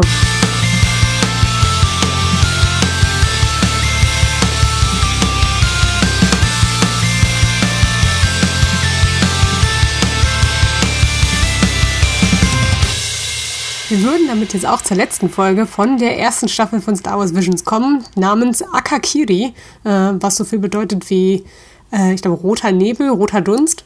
Genau, und wie auch von uns zur Toby One-Episode äh, bereits anmoderiert, ist das auch von Science Saru, dem Studio. Ich würde an der Stelle dann auch, auf die andere Folge verweisen. Das Einzige, was ich hier noch ganz interessant fand, war Regisseurin der Folge ist, sorry, ich kann koreanische Namen sehr schlecht aussprechen, Yeon Cho die auch äh, wesentlich als Producer und Director bei Devilman Crybaby äh, mitgewirkt hat, was ich ganz cool fand. So war viel dazu. Alles klar. Tja, jetzt, was ist da passiert? Ja, was ist hier bloß passiert? ähm, Folgendes. Also, äh, vorweg, Akakiri ist 13 Minuten lang und damit mit die kürzeste Folge, zusammen mit Tatooine Rhapsody. Aber äh, das dürfte das einzige sein, was die beiden Folgen gemeinsam haben. Die Geschichte beginnt mit einem Jedi namens Tsubaki, der auf einem unwirtlichen Planeten landet, schrägstrich abstürzt und dann fast einigen Vogelstraußreitern zum Opfer fällt, äh, zusätzlich geplagt von unheilvollen, schwer zu lesenden Visionen. Also hier im Finale von Visions ist der Serientitel endgültig Programm. Äh, Tsubaki wird gerettet von Prinzessin Misa. Die beiden kennen sich von früher, als Tsubaki nämlich auf dieser Welt äh, auf einer Mission das Königshaus unterstützt hat. Jetzt allerdings ist der König gestorben, ermordet von seiner eigenen Schwester Masako. Diese ist in Wahrheit eine Sith, hat die Macht übernommen und Misa aus dem Palast verbannt. Tsubaki, Misa und zwei schrullige Gebirgsführer machen sich auf die beschwerliche Reise zum Palast, wobei sie nicht nur Stürmen und dem Terrain trotzen, sondern sich auch vor den finsteren Schergen der Sith Lady oder Königin verstecken müssen. Im Palast angekommen kommt es zur Front Konfrontation, aber weder Misas Bogen noch Tsubakis Jedi-Kräfte sind Masako gewachsen. Zusätzlich verstimmern sich Tsubakis Krämpfe und Visionen, in denen er sieht, wie jemand stirbt. Äh, trotzdem kämpft er weiter, er schlägt mehrere Wachen und in seinem Wahn auch die maskierte Prinzessin Misa. Masako sagt, es gibt einen Weg, Misa von den Toten zurückzubringen. Tsubaki fragt, wie. Masako sagt, du müsstest dich mir anschließen und, das fand ich überraschend, um die beiden herum materialisiert sich für einen Moment ein komplettes Mon Calamari Opernhaus. Anders als manch anderer Sith Lord jedoch steht Masako äh, zu ihrem Wort und die beiden reanimieren Prinzessin Misa. Anschließend verlassen Masago und ihr neuer Schüler in einem Sternzerstörer den Planeten und das Bild wird sehr, sehr rot, außerdem Trommeln, außerdem Gesänge und so endet Star Wars Visions. Also mit einem Ende äh, mit Schrecken statt der Alternative und eigentlich fast einem Rausschmeißer von einem Finale, fand ich. Mhm. Die Produzenten haben mal gesagt, es steckt klar eine Strategie hinter der Reihenfolge der Episoden und wir haben ja heute schon so ein bisschen angesprochen, welchen anderen Effekt eine andere Reihenfolge gehabt haben könnte. Was würdet ihr sagen, war hier die Strategie, also mit dieser Folge zu enden und ging sie auf? Hm. Fiese Frage. Ja. ja. Die Frage nach allem. Ich finde diese Frage nach, äh, nach dem Wiederbeleben von jemandem als so eine Star Wars-Frage, die auch so ein Kernfaktor ist, schon irgendwie ein interessanter Rausschmeißer, weil es auch irgendwie so nach wie vor sich wie eines der unbeantworteten Machtmysterien mit anfühlt. Ob das geht? Aber, Jemanden ja, ja, genau. Ah, ja. Mhm. mhm. Aber, Aber Entschuldigung, genau. haben wir das nicht erlebt in Episode 9? Ja, irgendwie. Eine Variante davon auf jeden Fall. Mhm. Ähm, nee, genau, aber so als einfach so eine zentrale Star Wars-Frage. Äh, aber genau, ansonsten ist genau düstere Folge irgendwie. Genau, immer sowohl stilistisch als auch von den Themen halt her. Ich fand es auch krass. Ich hätte auch gedacht, dass man irgendwie mehr so eine, wie wir eben besprochen hatten, Lob und Ocho-Folge irgendwie als Rausschmeißer nehmen würde, die irgendwie so einen hoffnungsvollen Grundtonus-Auftakt irgendwie haben. Mhm. Aber, ja. Man könnte fast sagen, dass das Ende von Lob und Ocho eine Vorbereitung hierfür ist, weil eigentlich die mhm. ersten Folgen alle mit einem klaren Happy End enden. Dann Lob und Ocho so geht so, mit ein bisschen Hoffnung. Und dann kommt das hier. Mhm. Also da, da könnte ein bisschen Strategie bei sein, dass sie gesagt haben, wir arbeiten uns darauf hin, äh, und wir enden mit einer Folge, nach der man nicht zwangsläufig eine zweite Staffel erwarten würde. Ja, aber ja, trotzdem, ja, heftiges, heftiges Zeug. Was vielleicht ich mir als Klammer vorstellen könnte für Visions, warum man diese Folge gewählt hat, dass ich sie nochmal sehr viel mehr Kurosawa-esque finde hm, ja. in Bezug auf The Stimmt. Duel. Ne? Auch mit diesen äh, hier beiden ich nenne sie jetzt mhm. mal auch als Chor, die dort mit dabei sind. Also diesmal äh, ist es halt wirklich Hidden Fortress, ne? Während genau, halt total. bei Duell halt äh, Seven Samurai ist, ist es jetzt halt Hidden Fortress, ja. Richtig, genau, genau. Das, und das als Inspiration setzt tatsächlich nochmal eine nette Klammer darum. Also die würde ich auch sehen, ne? ob man sich tatsächlich Gedanken, naja doch, wird man sich gemacht haben, was will man inhaltlich ans Ende setzen. Ja, hm. ich meine, man kann natürlich sagen, okay, ähm, es ist ein krasses Opfer, das am Ende geliefert wird. Und in dem Fall übertritt jemand die Schwelle zur dunklen Seite, aber macht doch etwas Gutes dabei. Ne, er holt dafür tatsächlich jemand zurück. Mhm. Das ist natürlich die, die, äh, und wie gesagt, das ist jetzt wieder eine, das kann keine Kritik sein, weil die Prämisse dieser Serie ist ja, wir dürfen alles. Also wenn es ein kanonisches Star Wars Werk wäre, hätte ich das natürlich jetzt kritisiert. Ich hätte gesagt, nee, das ist ein unheiliges Versprechen, das sozusagen in der, in der Lukas-Saga gegeben wurde. Und es kann nicht erfüllt werden, ähm, ja, um tatsächlich eine, eine, eine, eine liebe Person zurückzuholen. Und ich mu muss gestehen, äh, an Episode 9 fand ich dieses Element ja sogar wirklich eigentlich ganz hübsch, ne? denn man hat da ja dann doch etwas aufgegriffen, was tatsächlich sich dann durch die, durch die Saga zieht. Und während Anakin halt ähm, glaubte, fälschlicherweise, dass die dunkle Seite ihm diese Macht geben kann, erleben wir dann halt und auch auf einer sehr selbstsüchtigen, ne? denn seine Idee war natürlich, dass ähm, Padme wie er am Leben bleiben, um halt ein gutes Leben zu führen. Dass am Ende von Episode 9 wir ein Kylo sehen, der sein Leben dafür gibt, um das andere Leben wiederzuholen. Und ähm, ja, aber das tut er nicht als Cis. Und dass hier sozusagen jemand beim Übertritt zur dunklen Seite das erlangt, würde ich halt unter diesen strengen Maßstäben kritisieren. Aber wie gesagt, diese, dieser, diese Perspektive ist eigentlich gar nicht legitim. Und es als Variante zu bringen, finde ich durchaus gut. Mhm. Ben, wie sieht's bei dir mit der Folge aus? Also tatsächlich hat sie als letzte Folge bei mir zumindest als Abschluss nicht besonders funktioniert, weil ich mir gedacht hätte, okay, wenn man jetzt diese Episodenreihenfolge nochmal inszenatorisch irgendwie festlegt, dann hätte ich jetzt vielleicht aus irgendwelchen absurden Gründen noch so ein sehr allgemeines Highlight erwartet. Sie hat trotzdem mhm. bei mir ganz gut funktioniert. Also ich fand auch hier war relativ schnell die Grundsituation deutlich und es dreht sich halt ausnahmsweise auch mal wieder um nur zwei Charaktere, deren, deren mh, hm, Geschichte wir wirklich emotional nachverfolgen müssen. Das halte ich dann doch nochmal für, für, naja, zumindest was die Geschichte betrifft, für einen cleveren, für eine clevere Reduzierung im Vergleich zum Beispiel zur vorangegangenen Episode, wo wir ja gerade sagten, okay, das ist schon grenzwertig, wie viel, wie viel Zeitraum Geschichte wir in so kurze, selbst wenn es eine der längsten Folgen ist, stopfen können. Und hier war die Prämisse deutlich klarer. Sie hat mich aber irgendwie nicht, nicht mehr catchen können. Also, weil ich auch das Gefühl hatte, dieses Grundszenario dieser beiden Protagonisten ist auch so eins der, naja, was kann man sich für mögliche emotionale Situation vorstellen, wenn sich zwei Charaktere nach langer Zeit wieder begegnen und diese Situation im Rahmen dieser Episode lösen müssen. Dann gibt es halt vielleicht so ein, zwei Varianten davon und das hat die Folge gut gemacht, ohne aber wirklich nachhaltig bei mir Eindruck zu hinterlassen. Also es ist tatsächlich sogar für mich die vergessenswerte Folge der ganzen Staffel. Nicht, ja, wie gesagt, nicht, weil sie wirklich schlecht für sich gesehen ist, aber weil das nochmal eher die Kritikpunkte für mich mit sich bringt, die ich vereinzelt an, an anderen Episoden hatte, dass, ja, im Endeffekt habe ich das Gefühl, das Potenzial wird hier verschenkt und hier wird nur wieder so eine Wischiwaschi-Sache nochmal aufgegossen, nur diesmal als, als Anime-Episode. Und irgendwie blieben die Charaktere dann bei mir auch äh, im Gegensatz zu ganz, ganz vielen anderen Episoden bei mir hier gar nicht so wirklich hängen.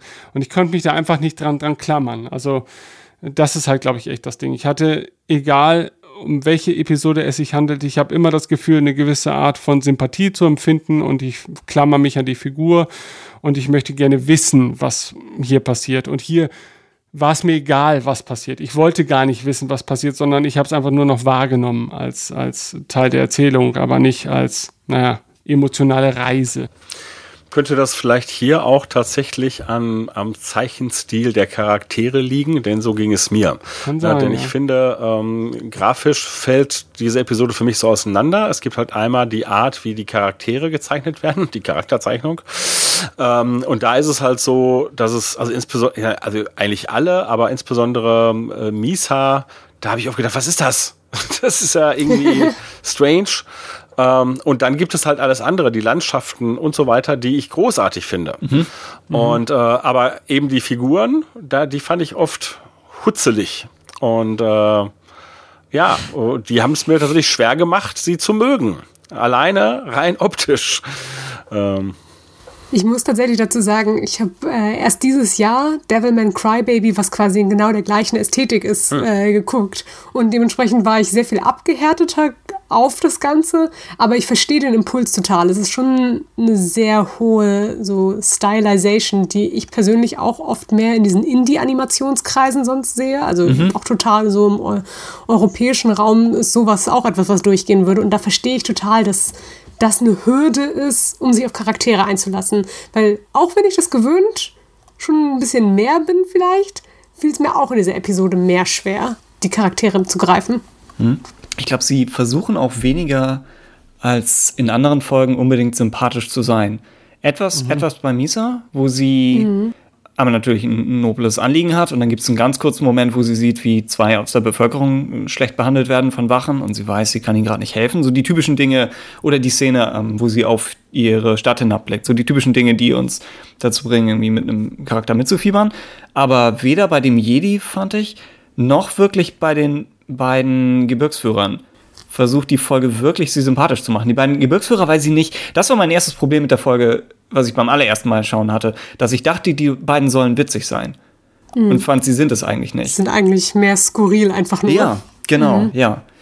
Aber auf der anderen Seite, also ich fand den anderen Stil von den Figuren fand ich cool, einfach weil Visions auch so viel schon aus dem Spektrum gezeigt hat, dass ich dachte, gut, dann diese Folge darf sich das mal erlauben, auch wenn sicherlich ein leichter Bruch drin ist.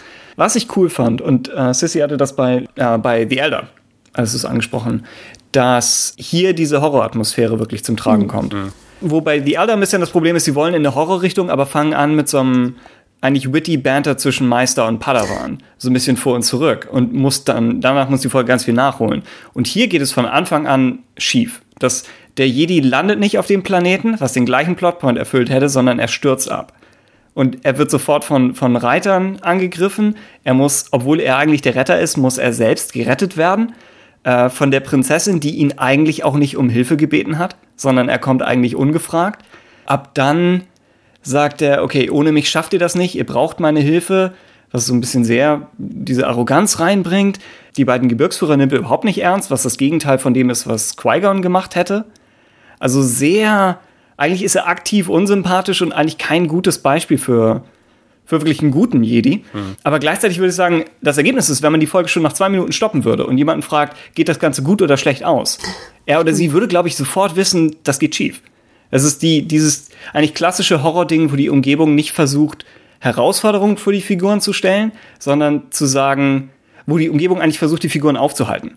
Wo sie immer mhm. wieder lernen, ihr solltet eigentlich umdrehen. So, das hier ist keine gute Idee. Und das fand ich ja von der Atmosphäre wirklich schick und ich würde sagen, auf 13 Minuten kann man sowas machen. Wir hatten vorher das Stichwort Tone Poem in der letzten Folge. Ich mhm. sehe es fast mehr in diesem hier. Mhm, Gerade so in dieser Travel-Montage, die wir ja, bekommen. Ja. Und dann eben, wie rot das Bild am Ende wird. Oh, also, ja, ja in, total interessante Folge. Ich könnte nicht sagen, ob ich sie gut oder schlecht finde. Einfach sie ist was. Ja. Aber ja. Das trifft ziemlich cool. Also ich bin auch, äh, ne, äh, ich kann die überhaupt nicht ein, einordnen. Ne? Also auch wenn ich jetzt halt darüber nachdenke, wo positioniere ich sie so in meiner persönlichen ja. äh, Liste.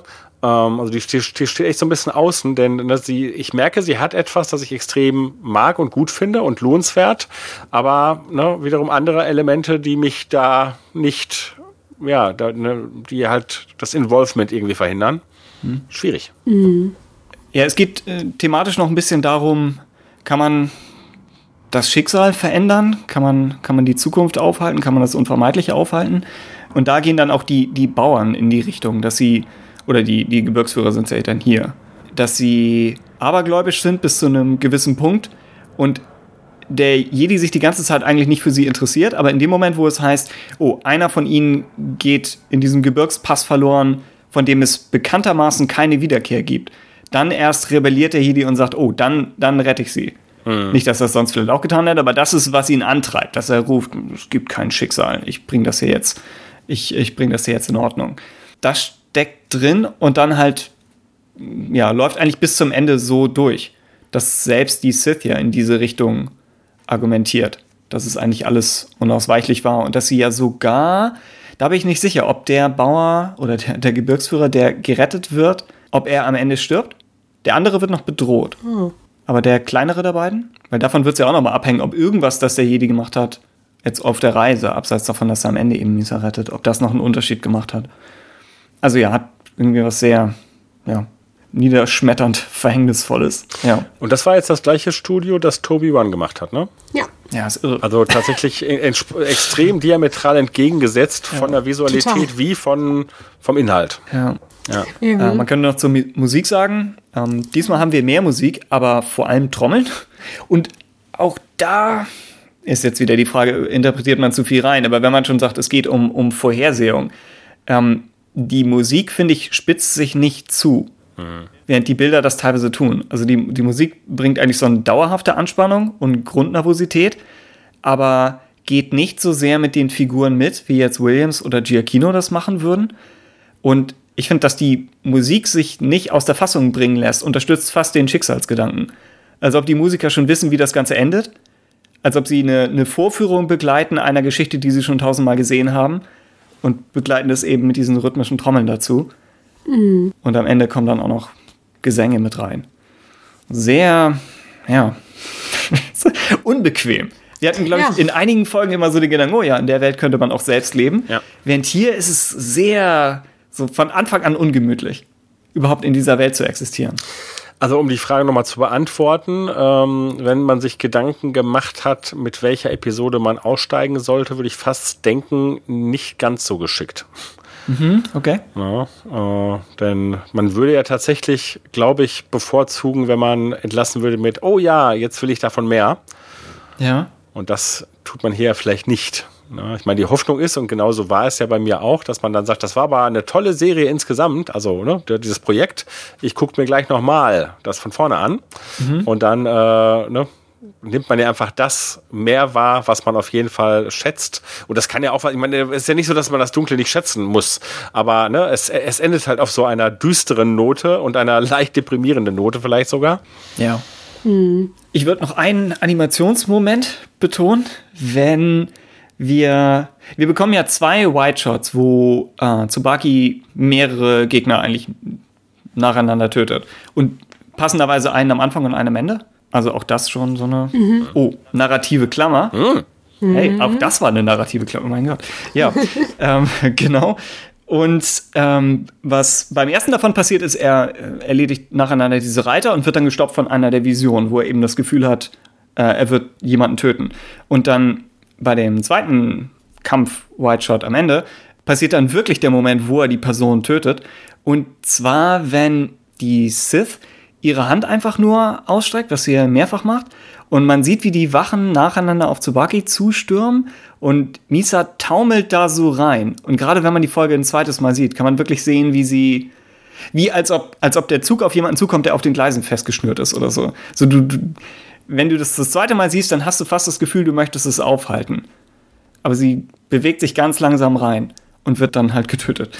Ähm, und das, ja, fand ich äh, einfach sehr ein zurückhaltender, eleganter, fieser Moment, um sowas zu machen. Verglichen damit, wie, wie man jetzt mit Shaky Cam in irgendwelche Close-Ups hätte gehen können. Man hätte ja auch die, die Verwirrung und seine, seinen roten Wahn zeigen können. Stattdessen zeigen sie es neutral aus der Perspektive, aus der wir als Betrachter am besten verstehen, was gleich passieren wird. Und gleichzeitig am weitesten davon entfernt sind, es irgendwie aufhalten zu können. Mm, stimmt. Und bringt auch mal so ein bisschen diesen Theater-Stage-Gedanken irgendwie, da so mhm. dramaturgisch rein. Das ist sehr cool. Tja, hm. alles klar. Haben wir noch irgendwas zur Folge? Oder versuchen wir aus dieser Welt zu entkommen? Schnell. Also ich würde positiv sagen, dass äh, vielleicht das eine Episode ist, die mit der Zeit auch noch wächst. Denn ich habe mhm. das vorhin ja. schon gesagt, dass ich bei, bei jedem Durchgang hab, hat sich bei mir, hat sich die Meinung verschoben. Ja, das ist wirklich sehr interessant bei Visions. Und äh, das würde ich auch dieser Episode noch zugestehen. Wer weiß, wie ich da in zwei Wochen drüber denke. Alles klar.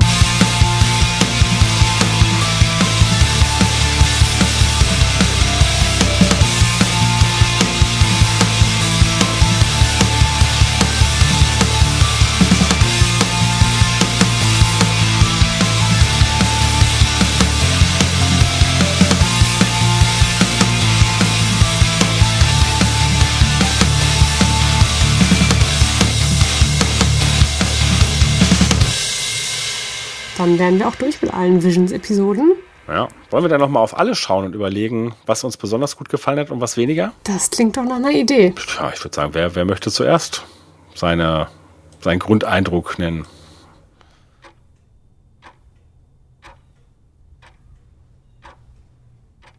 Keiner. ja, dann, dann, dann mache ich es doch. Okay. Ich habe das im Laufe der, dieser, dieser Sendung schon gesagt, dass ich eigentlich das ganze Projekt fantastisch fand und keine Episode wirklich schlecht.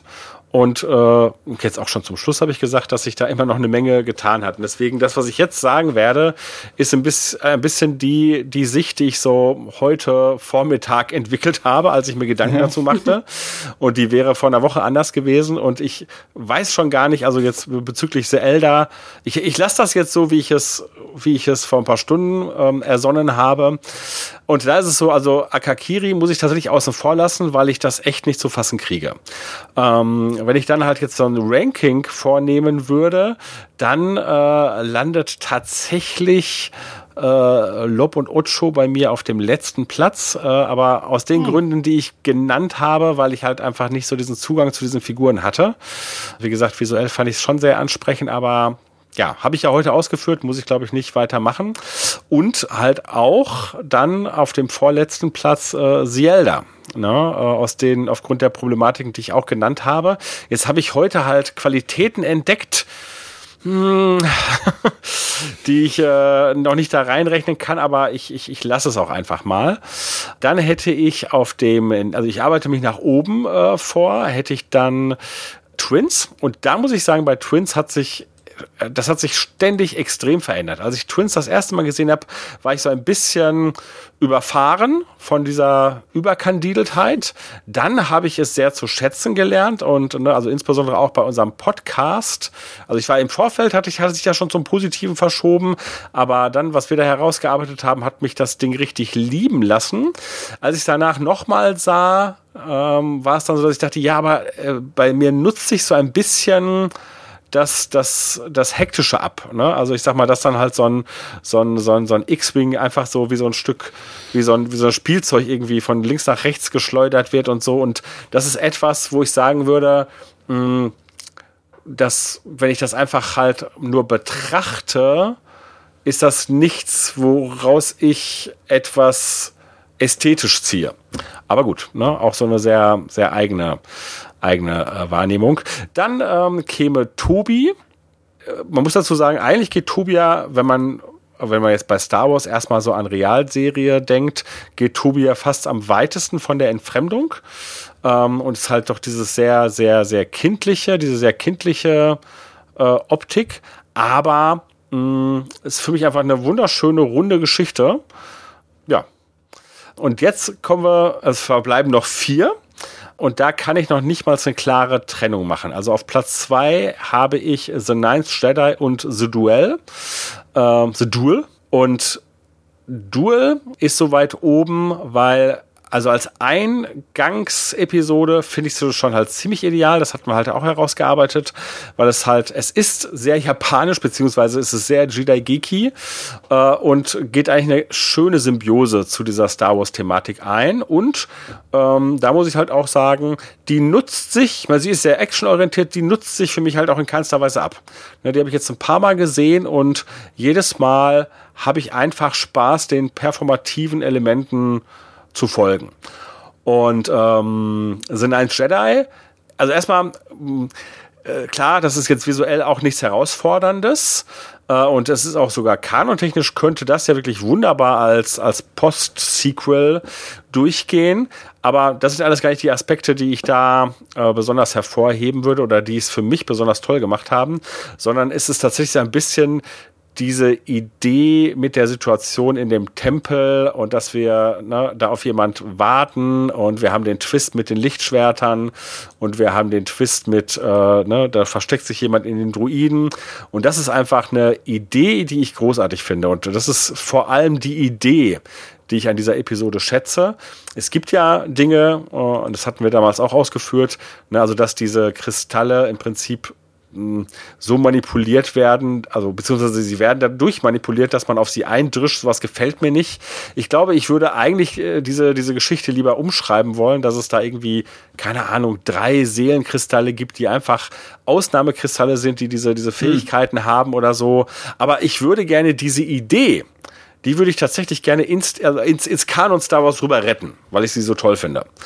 Aber gut, muss man auch nicht. Wir haben es zumindest da und äh, das ist ja auch eigentlich äh, gut genug. So, und damit äh, wären wir dann bei Platz eins und da habe ich, und das war am Anfang ganz anders, äh, da habe ich tatsächlich jetzt The Village Bride und äh, Tatooine Rhapsody, also beide auf Platz eins.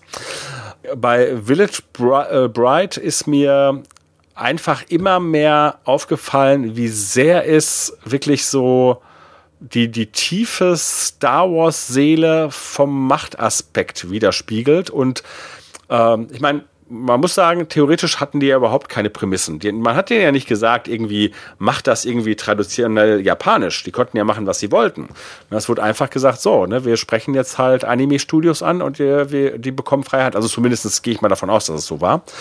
Und ähm, hier ist es sehr traditionell japanisch, also das, was wir da zu sehen bekommen, aber das geht meiner Meinung nach sehr harmonisch in diese, in diese Star Wars-Optik über. Und diese, diese traditionellen Glaubensvorstellungen, die, ne, wie ich glaube, halt aus der, aus der Shinto-Religion kommen, passen so gut zu den Machtaspekten. Auch da finde ich übrigens, ne, der Soundtrack ist ja veröffentlicht worden. Auch die musikalische Untermalung wunderbar.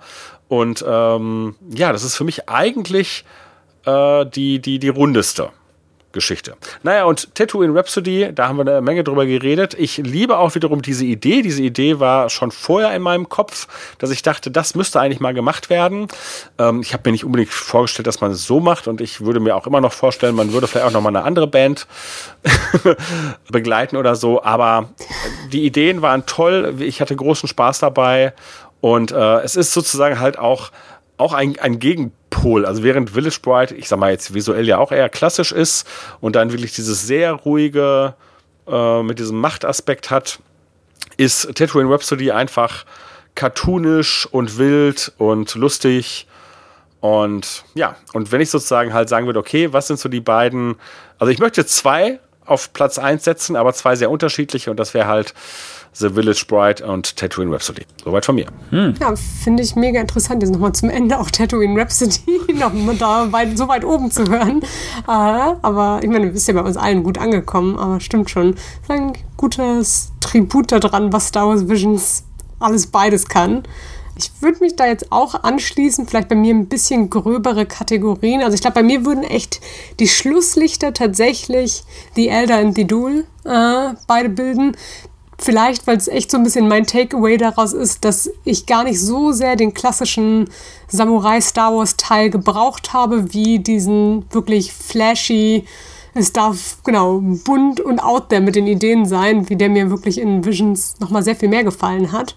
Äh, dazwischen dann irgendwie vielleicht auch Toby One als das, was ich irgendwie auch total verstehe, was es sein soll, aber eine Mischung aus Ästhetik und diesem äh, Roboter-Hauptcharakter nicht unbedingt bei mir so mega gezogen hat. Aber ansonsten danach wäre, glaube ich, für mich schon. Ich bundle sie jetzt wirklich einfach mal äh, zusammen. So Tatooine Rhapsody, The Twins und Akakiri als drei Sachen, die irgendwie so ihre eigenen Genres auch nach wie vor für mich bleiben oder irgendwie so studiospezifische Sachen, die ich als Spielerei einfach mega gut finde. Mhm. Ähm, auch wenn sie alle drei ne, inhaltlich und tonal einfach super weit auseinandergehen. Ähm, und da echt auch als Favoriten dann für mich eine Mischung aus Village Bride, Ninth Jedi und Lop und Ocho. Und ich glaube bei allen dreien einfach, weil sie die drei Episoden sind, die am meisten für mich das Potenzial für eine Serie äh, oder für etwas weiteres einfach bieten würden. Und das ist so eigentlich das, was ich gerne ja auch von Visions halb gesehen hätte, auch wenn klar ist, dass es One-Off-Episoden sind, aber einfach das Potenzial, dass Star Wars in diesem seriellen Anime-Format einfach auch funktionieren würde und Spaß machen könnte. Und ich finde, das beweisen diese drei Episoden total. Und auch da dieser Mix aus altbekannter Star Wars-Ästhetik und Japan funktioniert einfach mega gut. Ich hätte abseits genau dieser drei Folgen auch kein Ranking. Also ich würde auch sagen, das sind die drei besten. Mhm. Ähm, und dann, genau wie Jörg, finde ich es schwierig, Akakiri zu fassen zu kriegen. So, da, das ist, glaube ich, die Folge, bei der ich es am coolsten finde, dass sie existiert. und jetzt nicht mehr daran gehindert werden kann zu existieren. Aber ich weiß nicht genau, was man mit ihr machen soll. Hm. Aber ja, einfach cool zu haben, sodass auch das jetzt ein Teil von Star Wars ist. Ähm, ja, genau. Ansonsten muss, muss ich zu Visions immer noch als Disclaimer dazugeben, dass ich von Anfang an fest geplant hatte, diese Serie zu mögen. Mhm. Einfach weil mein Bezug zu Star Wars Animation, wie in diesem Podcast ja äh, dokumentiert ist, in der Vergangenheit immer etwas schwierig war. Und ich habe gesagt, aber diesmal, dieses eine Animationsprojekt werde ich gut finden. Und äh, entsprechend, ja, fand ich es auch gut, was vielleicht eine leichte, äh, selbsterfüllende Prophezeiung ist. Ansonsten, die, die Messlatte für Star Wars im Allgemeinen ist ja immer nicht. Das könnte sogar ein Jörg-Zitat sein, dass Star Wars darf viel, aber nicht langweilig sein. Das klingt nach was, das du mal ja. irgendwann rausgehauen hast. Genau, das ist für mich immer einfach die erste Hürde. So, wenn irgendwas Neues rauskommt, erstmal zu gucken, okay, finde ich es durchweg von Sekunde zu Sekunde interessant. Und da hat Visions, das hat Visions, da sie, sind sie drüber hinweggesprungen, fand ich. Es, sie schaffen es etwas natürlich darüber, dass alle 15 Minuten etwas Neues passiert, aber auch das hätte sich ja abnutzen können. Und tut es nicht.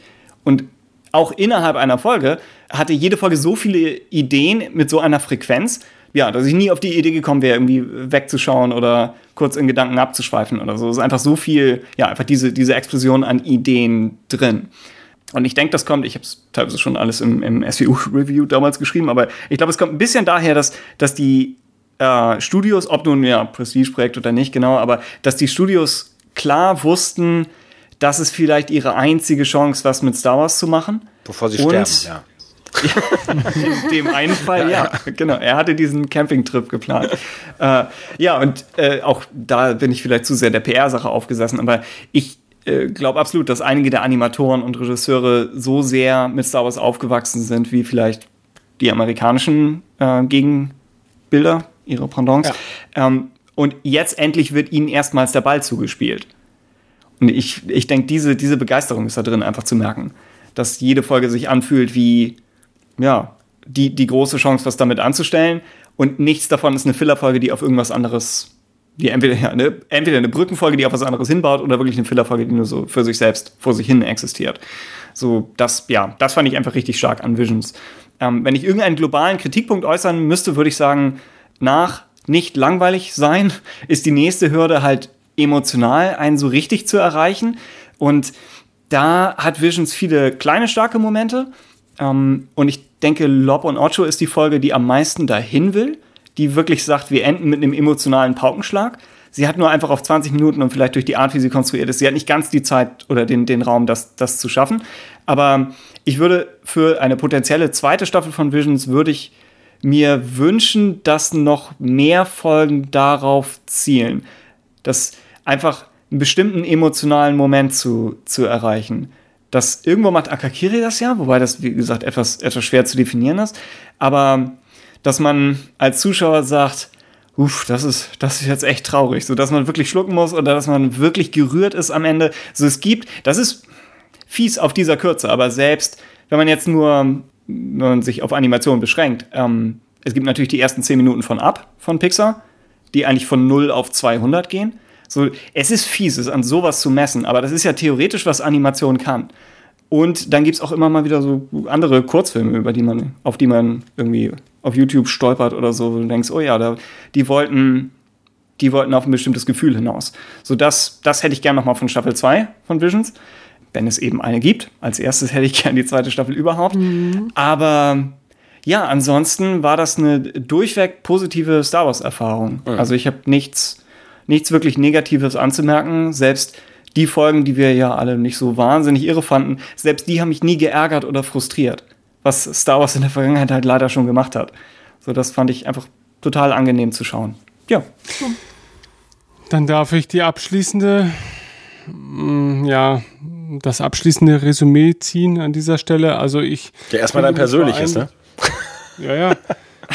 also mein abschließendes persönliches Resümee ziehen. Und ich sehe mich da sehr in euren Aussagen wieder. Also gerade Tim hat mir nochmal gezeigt, dass ihn vor allen Dingen äh, die, die, Serie dann gepackt hat, wenn die Figuren äh, emotionale Tragweite mit sich brachten oder ihn äh, auf besondere Art und Weise berühren konnten. Und so ging es mir eigentlich auch. Ne? Also ich mag das gar nicht immer an, an der jeweiligen Geschichte festmachen, denn die kann man mögen oder nicht mögen. Aber mich haben einfach bestimmte Charaktere auf besondere Art und Weise berührt und manche halt eben nicht. Und das ist nicht immer, ist nicht immer ein Zeichen von Qualität oder ein Gegenbeweis davon, sondern das mag natürlich auch ein bisschen an den persönlichen Vorlieben geknüpft sein und auch natürlich ein bisschen an der Herangehensweise an, an so eine Serie oder an so ein Projekt. Ähm, aber tatsächlich geht es mir auch so, dass ich keine der Folgen wirklich für Verzicht behalten würde. Ich bin echt froh für die Gesamterfahrung und ich bin auch echt froh, dass sie sich äh, derartig ausgetobt haben. Das birgt halt eben auch gewisse Risiken in sich und es kommt mir fast schon eher fragwürdig vor, dass ich, dass ich bedenkenlos auf keine der Folgen verzichten möchte, denn da stellt sich mir im Gegenschluss eher die Frage, naja gut, ist es dann vielleicht in einer gewissen Art und Weise doch so allgemein und doch so belanglos, dass es irgendwie grundsätzlich bei allen hm? funktioniert. Das würde ich aber jetzt ja gar nicht mal sagen. Einfach mal Nein. Genau, ein, ein, einfach mal Nein. Intervention. Ähm, einfach mal nein, denn dahinter stecken halt schon einfach talentierte Geschichtenerzähler und das ja. merkt man hier in ganz vielen kleinen Momenten auch. Und ähm, ich bin froh, dass ich aus so vielen Momenten sehr viel herausziehen konnte und äh, da kommen wir vielleicht gleich auch mal noch drauf zu sprechen. Und wir haben es ja vorhin auch schon angesprochen. Ich glaube, das wird halt nicht das große Einfalltor von Anime-Fans, die sich jetzt erstmalig mit dem Thema Star Wars auseinandersetzen wollen. Ähm, dafür reicht es nicht. Aber es ist, glaube ich, im Umkehrschluss ein super Ding, um das Thema Anime mal wieder einem breiteren Publikum ja, nahe zu bringen, dass sich jetzt auch vielleicht in den letzten Jahren etwas zu einer gewissen Elite entwickelt hat, weil einfach Anime nicht mehr, finde ich, so die typischen mainstreamigen äh, Zugänge hatte, wie es seinerzeit noch war, als man auf das Fernsehen angewiesen war und einfach, naja, Sailor Moon oder oder oder Mila Superstar gesehen hat und einfach ganz natürlich da reingerutscht ist. Ne? So ist das vielleicht eher. Ja. Naja. Das sind auch die beiden Pole. Sailor Moon und Mila Superstar, genau. Ja, gut für viele waren, für viele ist sogar einfach nur Sailor Moon der Zugangspunkt. Also ich glaube, das ist jetzt gar nicht mal so absurd, dass ein ja. gewisses Altersspektrum halt eben, naja, das gar nicht drum herum kam, irgendwie Sailor Moon zu mögen oder zu hassen, aber zumindest äh, auf das Thema Anime aufmerksam gemacht zu werden. Und ich glaube nicht, dass Visions das Sailor Moon unserer Zeit sein kann. Nein. Dafür ist auch Visions einfach nur ein Teil von viel zu vielen Dingen, mit denen sich die Jugend heutzutage die Zeit vertreiben kann. Aber naja, immerhin ist Star Wars dann vielleicht doch noch eher das Zugänglichere.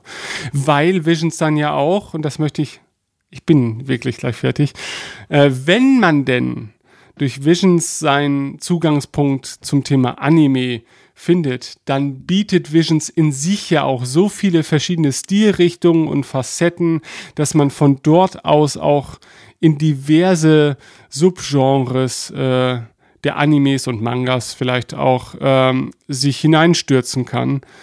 Und das wiederum bietet, glaube ich, also ich kenne kein vergleichbares Projekt, das einem geneigten Fan denn eben diese Facettenreichheit auch bieten kann.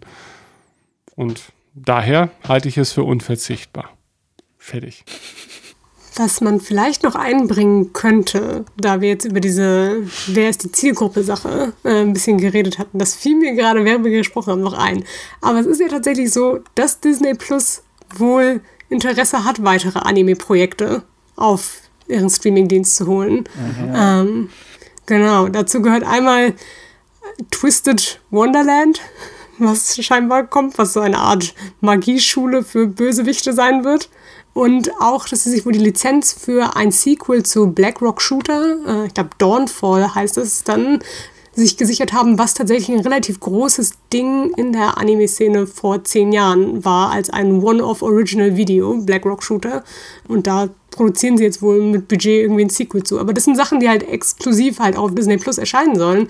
Was natürlich wiederum jetzt dann doch die Anime-Zielgruppe langsam auf den Streaming-Dienst ja dann holen würde. Also vielleicht wird es ja dann langfristig auch auf Disney Plus die Kategorie Anime explizit geben und darunter mhm. könnte man dann Star Wars Visions listen, was vielleicht dann auch Leute auf Star Wars Visions anders bringen könnte. Aktuell, wenn man mit Visions durch ist, wird einem als nächstes empfohlen The Bad Batch. Hm. Und das ist ja nicht, nee. nicht der einzige naheliegende Schritt. Also der Schritt Richtung Star Wars, aber mhm. hm. Tja.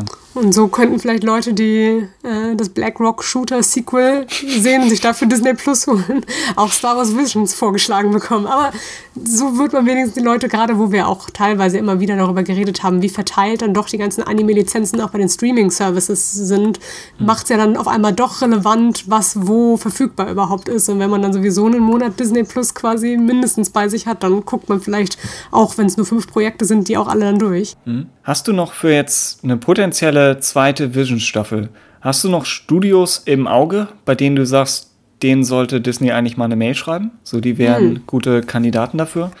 Wir sagen, Ghibli ist wahrscheinlich zu viel, zu viel gehofft. Ich glaube auch. Da sind wir schon froh, wenn sie überhaupt noch was machen. Aber ja. Vom Prinzip würde ich halt echt gerne Mappa sagen, weil ich so auch alles, was sie so an sehr bewegungsintensiven Sachen, sei es Schwertkampf bis Eislauf, äh, ziemlich gut von denen finde. Wenn man das kombinieren würde, das wäre schon großartig. es gibt garantiert einen Anime. Ja. Wahrscheinlich. Also Mappa äh, bekannt durch? Äh, einmal äh, Dororo natürlich, für mich auf jeden Fall, aber mhm. ich glaube im weiteren Rahmen ist es aktuell sehr viel mehr durch Jujutsu Kaisen, was auch ein Kampfsport, schon ein Anime ist und Yuri on Ice bekannt, mhm. ähm, was halt dieser Eislauf-Anime ist. Äh, meine Frage wäre halt da, dass ich zum Beispiel auch finde, dass sie eher einen relativ generischen Stil haben. Äh, weswegen ich zum Beispiel nicht wüsste, ob es nicht dann doch in so eine Richtung wie The Elder gehen würde. also, who knows? Ja. Weil, naja, mal gucken. Ansonsten schwierig. Ich finde tatsächlich, äh, dass die Science Saru damit drin haben, eigentlich schon eines der interessantesten und Trigger als die interessantesten Studios mit so äh, Stilen, die man irgendwie wiedererkennt. Hm. Ähm, Ah ja, das ist natürlich auch die Gefahr, ob das ihm gefällt. Vielleicht könnte hier das Studio hinter One Piece noch 300 Folgen Visions beisteuern, nebenbei. ja, Sie haben ja einen Lauf. Ruf. Achso, und dann wäre natürlich die Frage, genau, Anime-Empfehlungen für alle, die jetzt Visions gesehen haben und überlegen, genau. wo kann ich meinen nächsten Schritt in eine größere Welt machen. Wenn man da jetzt genau ein bisschen Blut geleckt hat, dann ist natürlich die Frage, was kommt jetzt? Und da würde ich auf jeden Fall erstmal für jeden Star Wars-Fan und auch für jeden, der sich einfach für Anime und Manga interessiert, Full Metal Alchemist empfehlen. das ist auch schon ein paar Jahre alt ähm, und eine so der besten Shonen-Serien einfach, finde ich, Punkt. Die einfach durchaus solide ist. Da ist das Problem ein bisschen, es gibt Full Metal Alchemist und es gibt Full Metal Alchemist Brotherhood. Darüber wird man, wenn man danach guckt, direkt stolpern. Äh, Full Metal Alchemist nur so ist quasi eine Adaption des Mangas, die allerdings quasi ein Ende bekommen hat, bevor der Manga zu Ende ist. Das heißt, es ist, glaube ich, die ersten 20 Folgen einfach eins zu eins der Manga und auch voll gut, kann man auf jeden Fall so sehen, aber dann driftet es irgendwann ab in ein bisschen äh, äh, schwierige, selbsterdachte Sachen, um einfach den Anime zu Ende zu bekommen. Und dann gibt es halt Brotherhood, was glaube ich auch auf Netflix äh, verfügbar ist was quasi einfach eine Adaption des Mangas ist und dementsprechend mega gut. Ein bisschen darunter leidet, dass sie voraussetzen teilweise, dass die meisten Leute, die, die sich mit Full Metal Alchemist auseinandersetzen, wahrscheinlich den ersten Anime schon gesehen haben ähm, weswegen das Tempo der ersten Episoden sehr rasant ist. Und wenn man da die längere Variante von gucken würde, wollen würde, würde es sich theoretisch sogar lohnen, die erste Serie zu sehen und dann ab einem gewissen Punkt einzusteigen. Aber sie starten theoretisch beide von vorne. Sie starten beide von vorne, ah, okay. genau. Hm. Aber das eine, uh, Brotherhood ist halt sehr viel zügiger am Anfang. Und um da halt den Star Wars-Bezug herzustellen. Fullmetal Alchemist äh, folgt der Reise von zwei Brüdern, die äh, versucht haben, durch Alchemie ihre verstorbene Mutter zum Leben zurückzubringen und dabei in dem äquivalenten Tausch halt ihren Körper oder Körperteile, in dem Fall auch sogar einen Arm, wie bei Anakin, äh, verloren mhm. haben. Genau, und sie sind jetzt auf der Suche nach dem Stein der Weisen, um halt ihren Körper zurückzubekommen.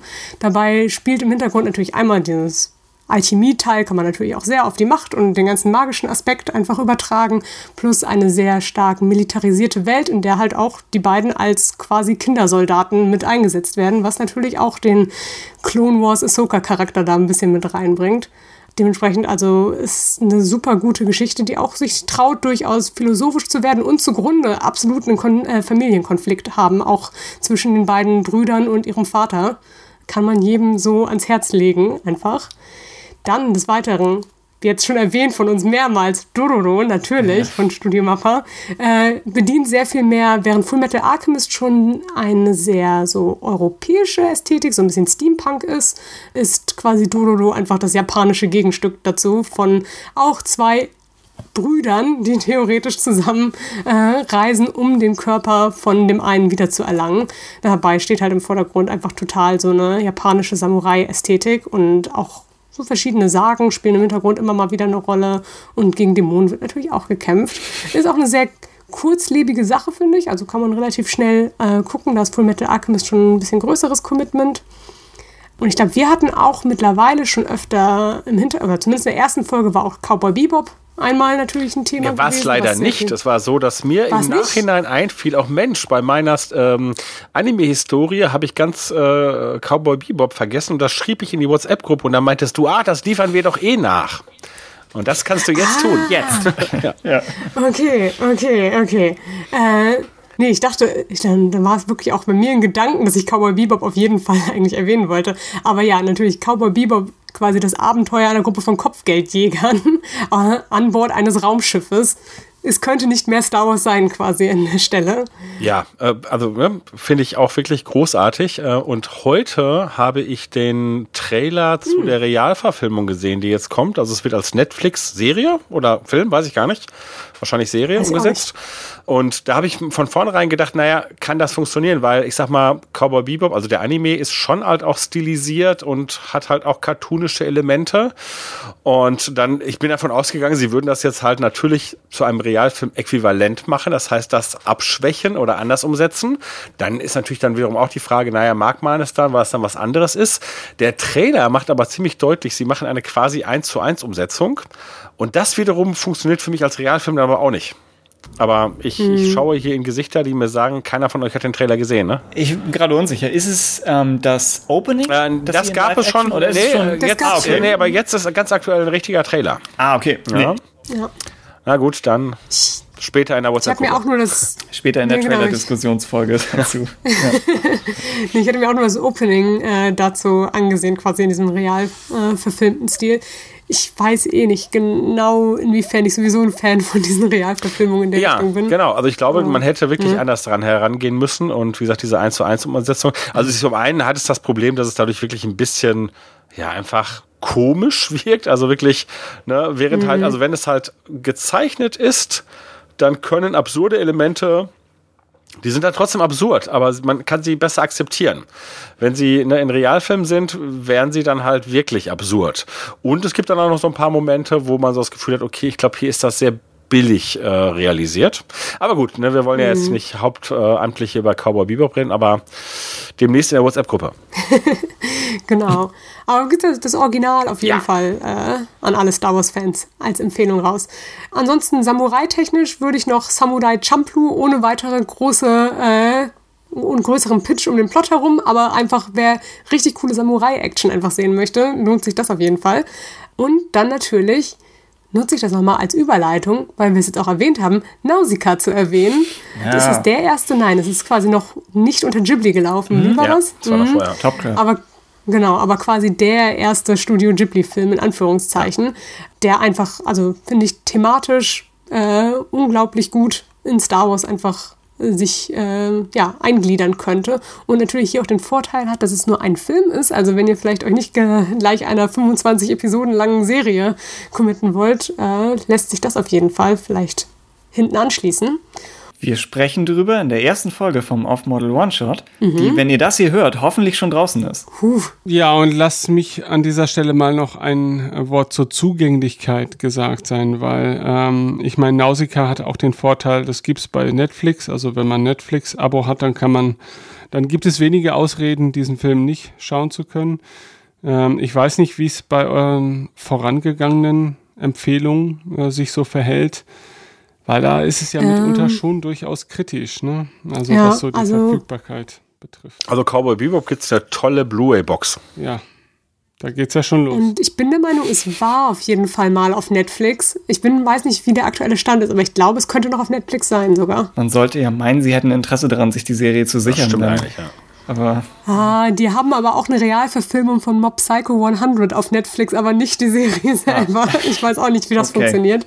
Aber genau, und Dororo ist auf jeden Fall über Amazon erhältlich. Doro würde ich übrigens auch sehr empfehlen. Das war so mein Einstieg nach Ghibli. Ich recherchiere live und Cowboy Bebop ist aktuell bei keinem bekannten? Streaming-Dienst verfügbar. Das ist natürlich sehr schade. Denn ja, Ja. Blu-ray-Box, okay, Jörg, aber das ist keine Empfehlung. Was? Also wenn man sich da rantasten will, nee, Oh, oh, wenn, wenn man sich da los. rantasten will, dann kauft man sich nicht als allererstes die Blu-ray-Box. Man kann uns einfach mal glauben und das Geld ausgeben. Der Meinung Ja, bin ich sehr nein, wohl. nein, nein, nein. Ja, warum machen wir das denn hier? Wenn wir dieses Vertrauen nach all den Jahren nicht haben. Trotzdem wäre es ja schön. Ich erwarte Beweisbilder auf Twitter, wie Leute die Cowboy Bebox Box in der Hand haben, weil sie sie sich morgen kaufen. so, die Gesamtausgabe kostet auch 81,99 Euro. und sie ist jeden Cent wert. Das einzige Problem ist, der, Ja, das- der Kinofilm ist nicht dabei. Oder der Filmfilm, ja. Würdest, würdest du sie signieren, wenn Leute sie dir schicken, die Blu-ray-Box? Natürlich. Und dann zurück? Ja, klar. Okay, Ja, das ist ein Deal. Dann haben wir das Thema ja schon geklärt. Kauft euch alle die Cowboy Bebop Blu-ray Box und ihr bekommt sie signiert. Dann Ich glaube, dass das keiner will, aber gut. ja. Ich habe die Box auch noch nicht. Ich denke Ja, denk drüber nach. denk, denk gerade aktiv drüber nach. Ja. Wir können auch mal, wir könnten ja auch mal so ein ähm, Hörenden-Treffen machen, ne? Und dann äh, unterschreiben wir die alle live. Aber wir haben nichts mit Cowboy Bebop zu tun. Wir haben ja nicht mal irgendwie, wir haben nichts beigesteuert zur Serie. Aber okay. Gut. Gut. Interessiert uns noch, was unsere Hörenden geschrieben haben? Oh Ja, ja. Klar. Das interessiert uns prinzipiell. Und zwar muss man dazu sagen, äh, es gibt ja immer so ein bisschen eine Phase zwischen, wir nehmen eine Folge auf und die Folge erscheint.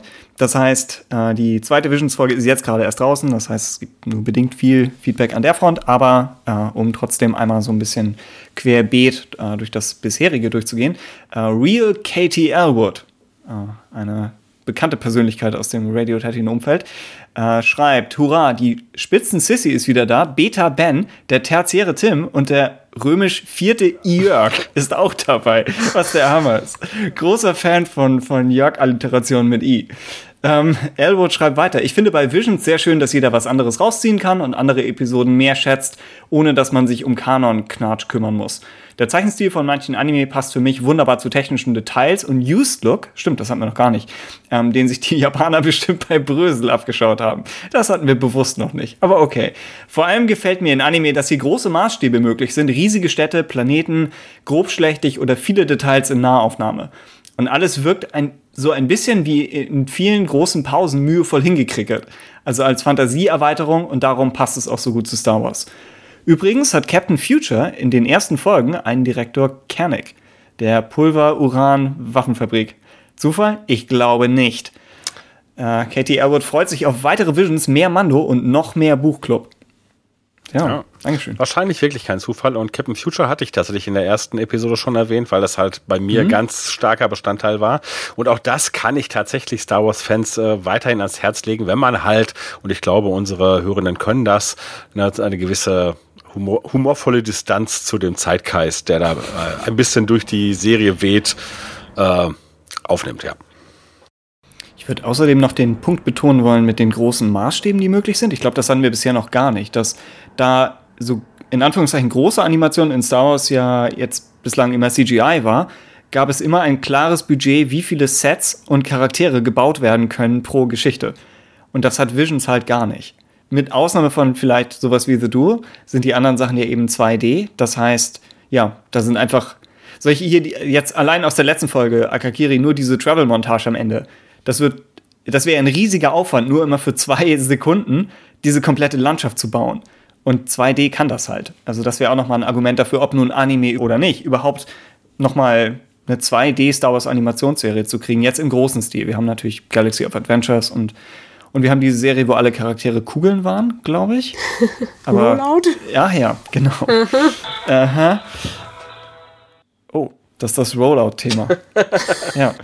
Gut, dann. Auf Twitter schrieb Darth Horst, Visions ist meiner Meinung nach das Beste, was Star Wars in den letzten Jahrzehnten hervorgebracht hat. Das ist eine Aussage, mein lieber Scholli. Auch wenn ich nicht jede Folge perfekt fand, hätte ich mir das Prinzip schon in den 90ern gewünscht.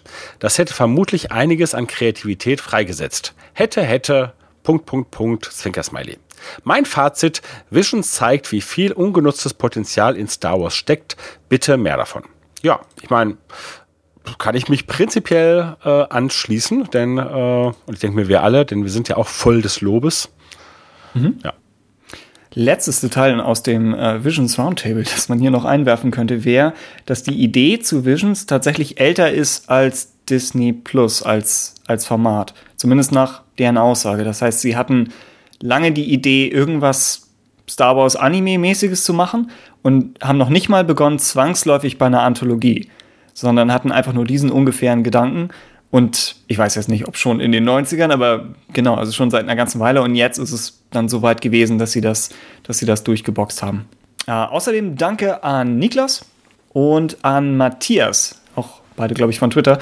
Äh, Matthias, der mit dem Trailer zu Visions nicht warm wurde, aber dann durch unsere Besprechung zum Schauen genötigt. Also lass uns wissen, was du dann am Ende draus gemacht hast oder ob du hoffentlich was damit anfangen konntest.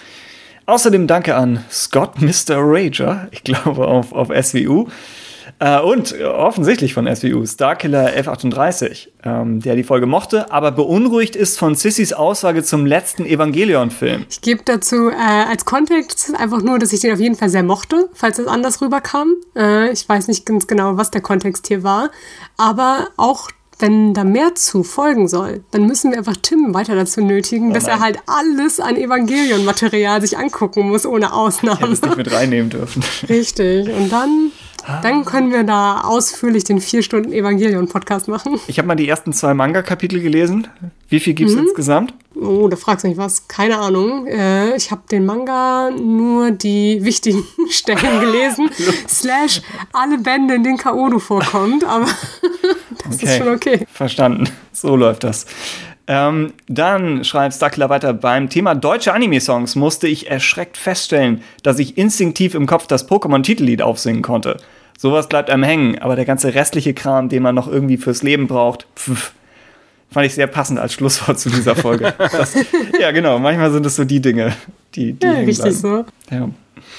Äh, außerdem haben wir einen Hinweis von einem anonymen Informanten bekommen, dass unsere Folgen auf Amazon Music gerade Murks machen aber unser bester Informatiker ist an dem Problem dran und wird es in kürzester Zeit gelöst. Ich habe es heute noch gar nicht überprüft, aber das werde ich jetzt live im Rahmen dieser Sendung mal oh, machen. Okay, der beliebte Radio Tattoo Live. Wir haben es ja aber alle an dem Abend mal so ein bisschen.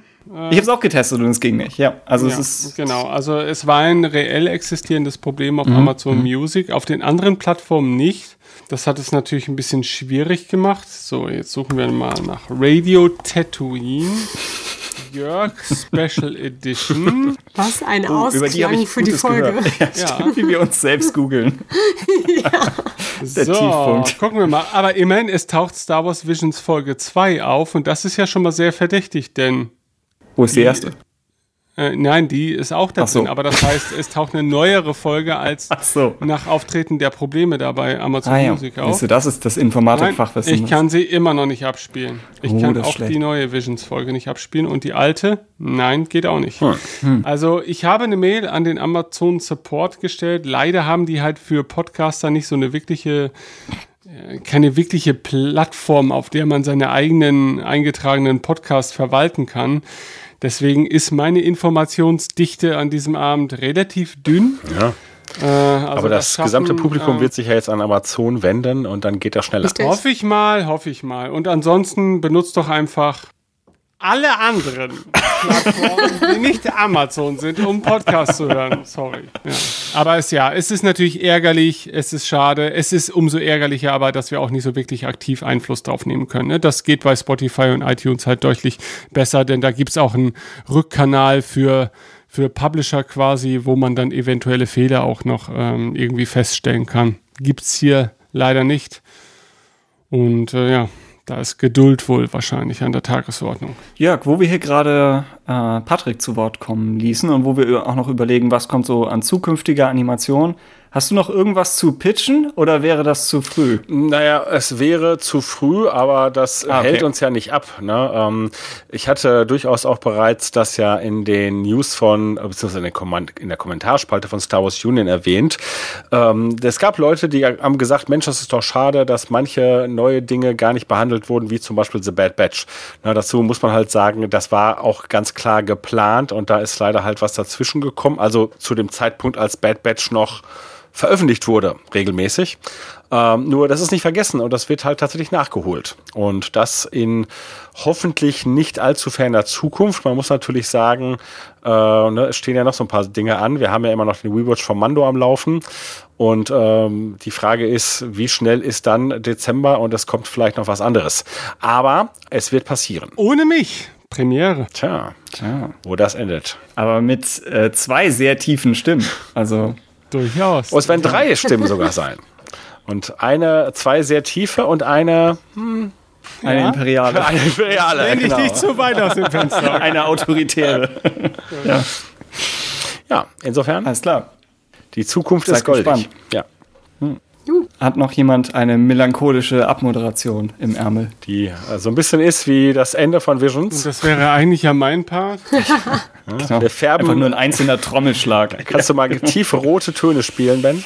Nun, ähm, ja, es tut mir fast weh, dass wir jetzt schon am Ende unserer Visions-Besprechung sind ähm, weil ich fand, das war nach langer Zeit mal wieder eine sehr erfrischende Diskussion über das Thema Star Wars. Das ist jetzt wiederum eine rein subjektive Wahrnehmung. Das heißt nicht, dass die Diskussion, oh Gott, Jörg, was habe ich nur gesagt?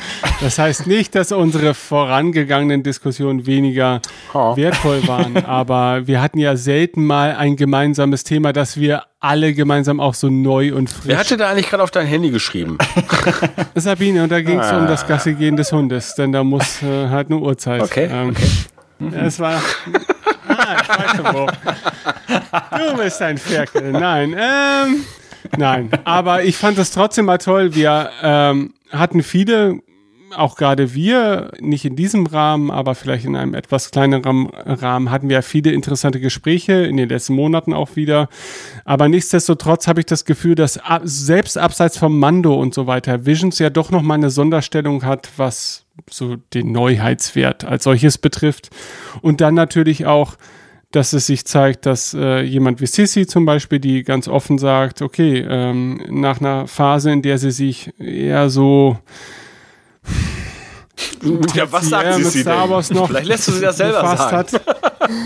ja, okay, ja, aber ich deute das ja schon so, dass das Star Wars für sie nicht so im Hauptfokus lag, weil einfach viel von dem, was da derzeit stattfand, sie nicht besonders interessiert hat. Nee, klar, das kann man, kann man schon so sagen, dass so nach Episode 9 einfach eine Star Wars Pause von meiner Seite benötigt ist, war weiterhin irgendwie noch, aber das Star Wars Visions absolut da so, das ist, was das Ganze aufgebrochen hat, wo ich sage, Star Wars muss nicht aus meinem Leben sein, wenn es im richtigen Format ist. Genau. Und so geht es mir ähnlich auch, äh, dass ich sagte, okay, ich habe mich jetzt dennoch ja über die Zeit immer mal wieder mit Star Wars befasst, aber eigentlich ausschließlich aufgrund der Gespräche mit euch und nicht, weil ich unbedingt Lust auf das Thema habe. Und dass jetzt mal wieder das Thema als solches mich wirklich, äh, ja, dazu verleitet, unbedingt darüber reden zu wollen, ist für mich ganz persönlich dann natürlich auch ein riesen naja, eine riesige Leistung, die Visions äh, in meinem Star Wars-Dasein erbracht hat. Ne? Und da geht es gar nicht mal um Details und ob ich jetzt an der einen Episode äh, drei Aspekte besser finde als in der anderen, sondern da geht es einfach generell darum, dass es ein super Projekt ist, äh, in meinen Augen. Und ein Projekt, naja, das mich einfach wirklich neugierig auf mehr macht. Und ich glaube, viel mehr kann man dann mit so einer Sache auch nicht erreichen. Und, und letztendlich sitzen wir in dieser Konstellation heute Abend wieder hier. Und ich glaube, das müssen, muss als abschiedendes Schlusswort dann auch reichen. Als abschließendes ja, Schlusswort dann auch reichen. ja. Ähm, aber nichtsdestotrotz hoffe ich natürlich, dass wir auch in dieser Konstellation oder in einer ähnlichen Konstellation vielleicht bald über ähnliche Themen auch wieder sprechen können. Also ich habe da sehr großen Gesprächsbedarf und äh, Sissy habe ich mich schon aufgedrängt, das tut mir auch leid. Ähm, aber natürlich seid ihr ja nicht ganz unschuldig daran, dass, dass ich äh, mich jetzt in den letzten Tagen und Wochen mehr mit diversen Dingen mh, hm, beschäftigt habe. Und Warum hast du dir wie Yoda in Episode 3 an die Stirn gefasst? Als ob gerade 1000 Jedi gestorben sind. Vielleicht sind sie's. Tja. Gut. Dann bedanke ich mich bei allen Zuhörern. Erstmal auf tagesschau.de. Schön, dass ihr, ja. genau, schön, dass ihr dabei wart und ich hoffe, äh, wir konnten euch heute Abend auch mit Anregungen für die nähere Zukunft versorgen und bald hören wir uns schon wieder hier auf dem Kanal Weltenfunk mit einem neuen Format und natürlich auch mit der Fortsetzung etablierter Formate wie dem Rewatch von Star Wars The Mandalorian. Seid also gespannt, es tut sich einiges und vor Jahreswechsel wird sich auch noch einiges tun. Ja. Mir macht's wahnsinnig viel Spaß. Ich freue mich schon besonders auf das Special bezüglich der Kopfhautpflege. Da könnt ihr richtig gespannt sein. Mit Sicherheit. Leute, die über das Outro hinaus gehört haben in der letzten Visions-Folge, wissen Bescheid. Macht's gut. Ciao. Tschüss. Ja, wohl. Tschüss. Ciao. Tschüss.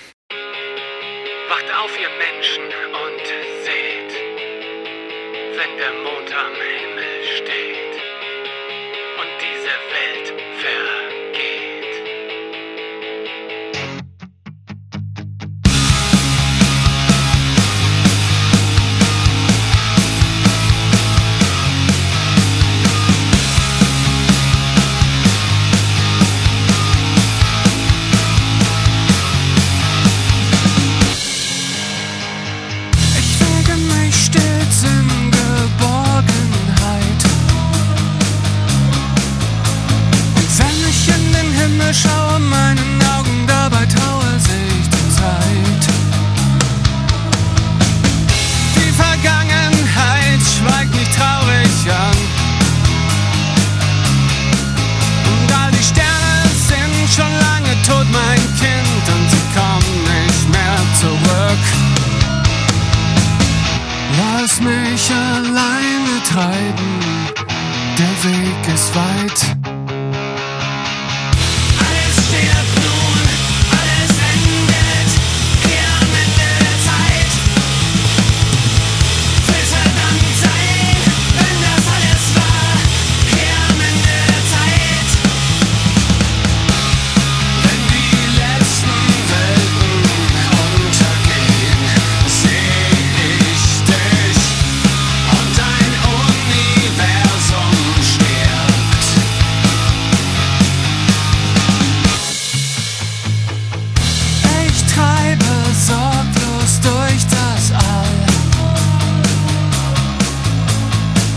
Jupiter, Saturn vorbei bis hin zum Urknall. Ich kann so lange im Universum treiben, wie ich will. Und dann und bin ich ohnehin viel zu schnell. Lass mich alleine treiben, der Weg ist weit.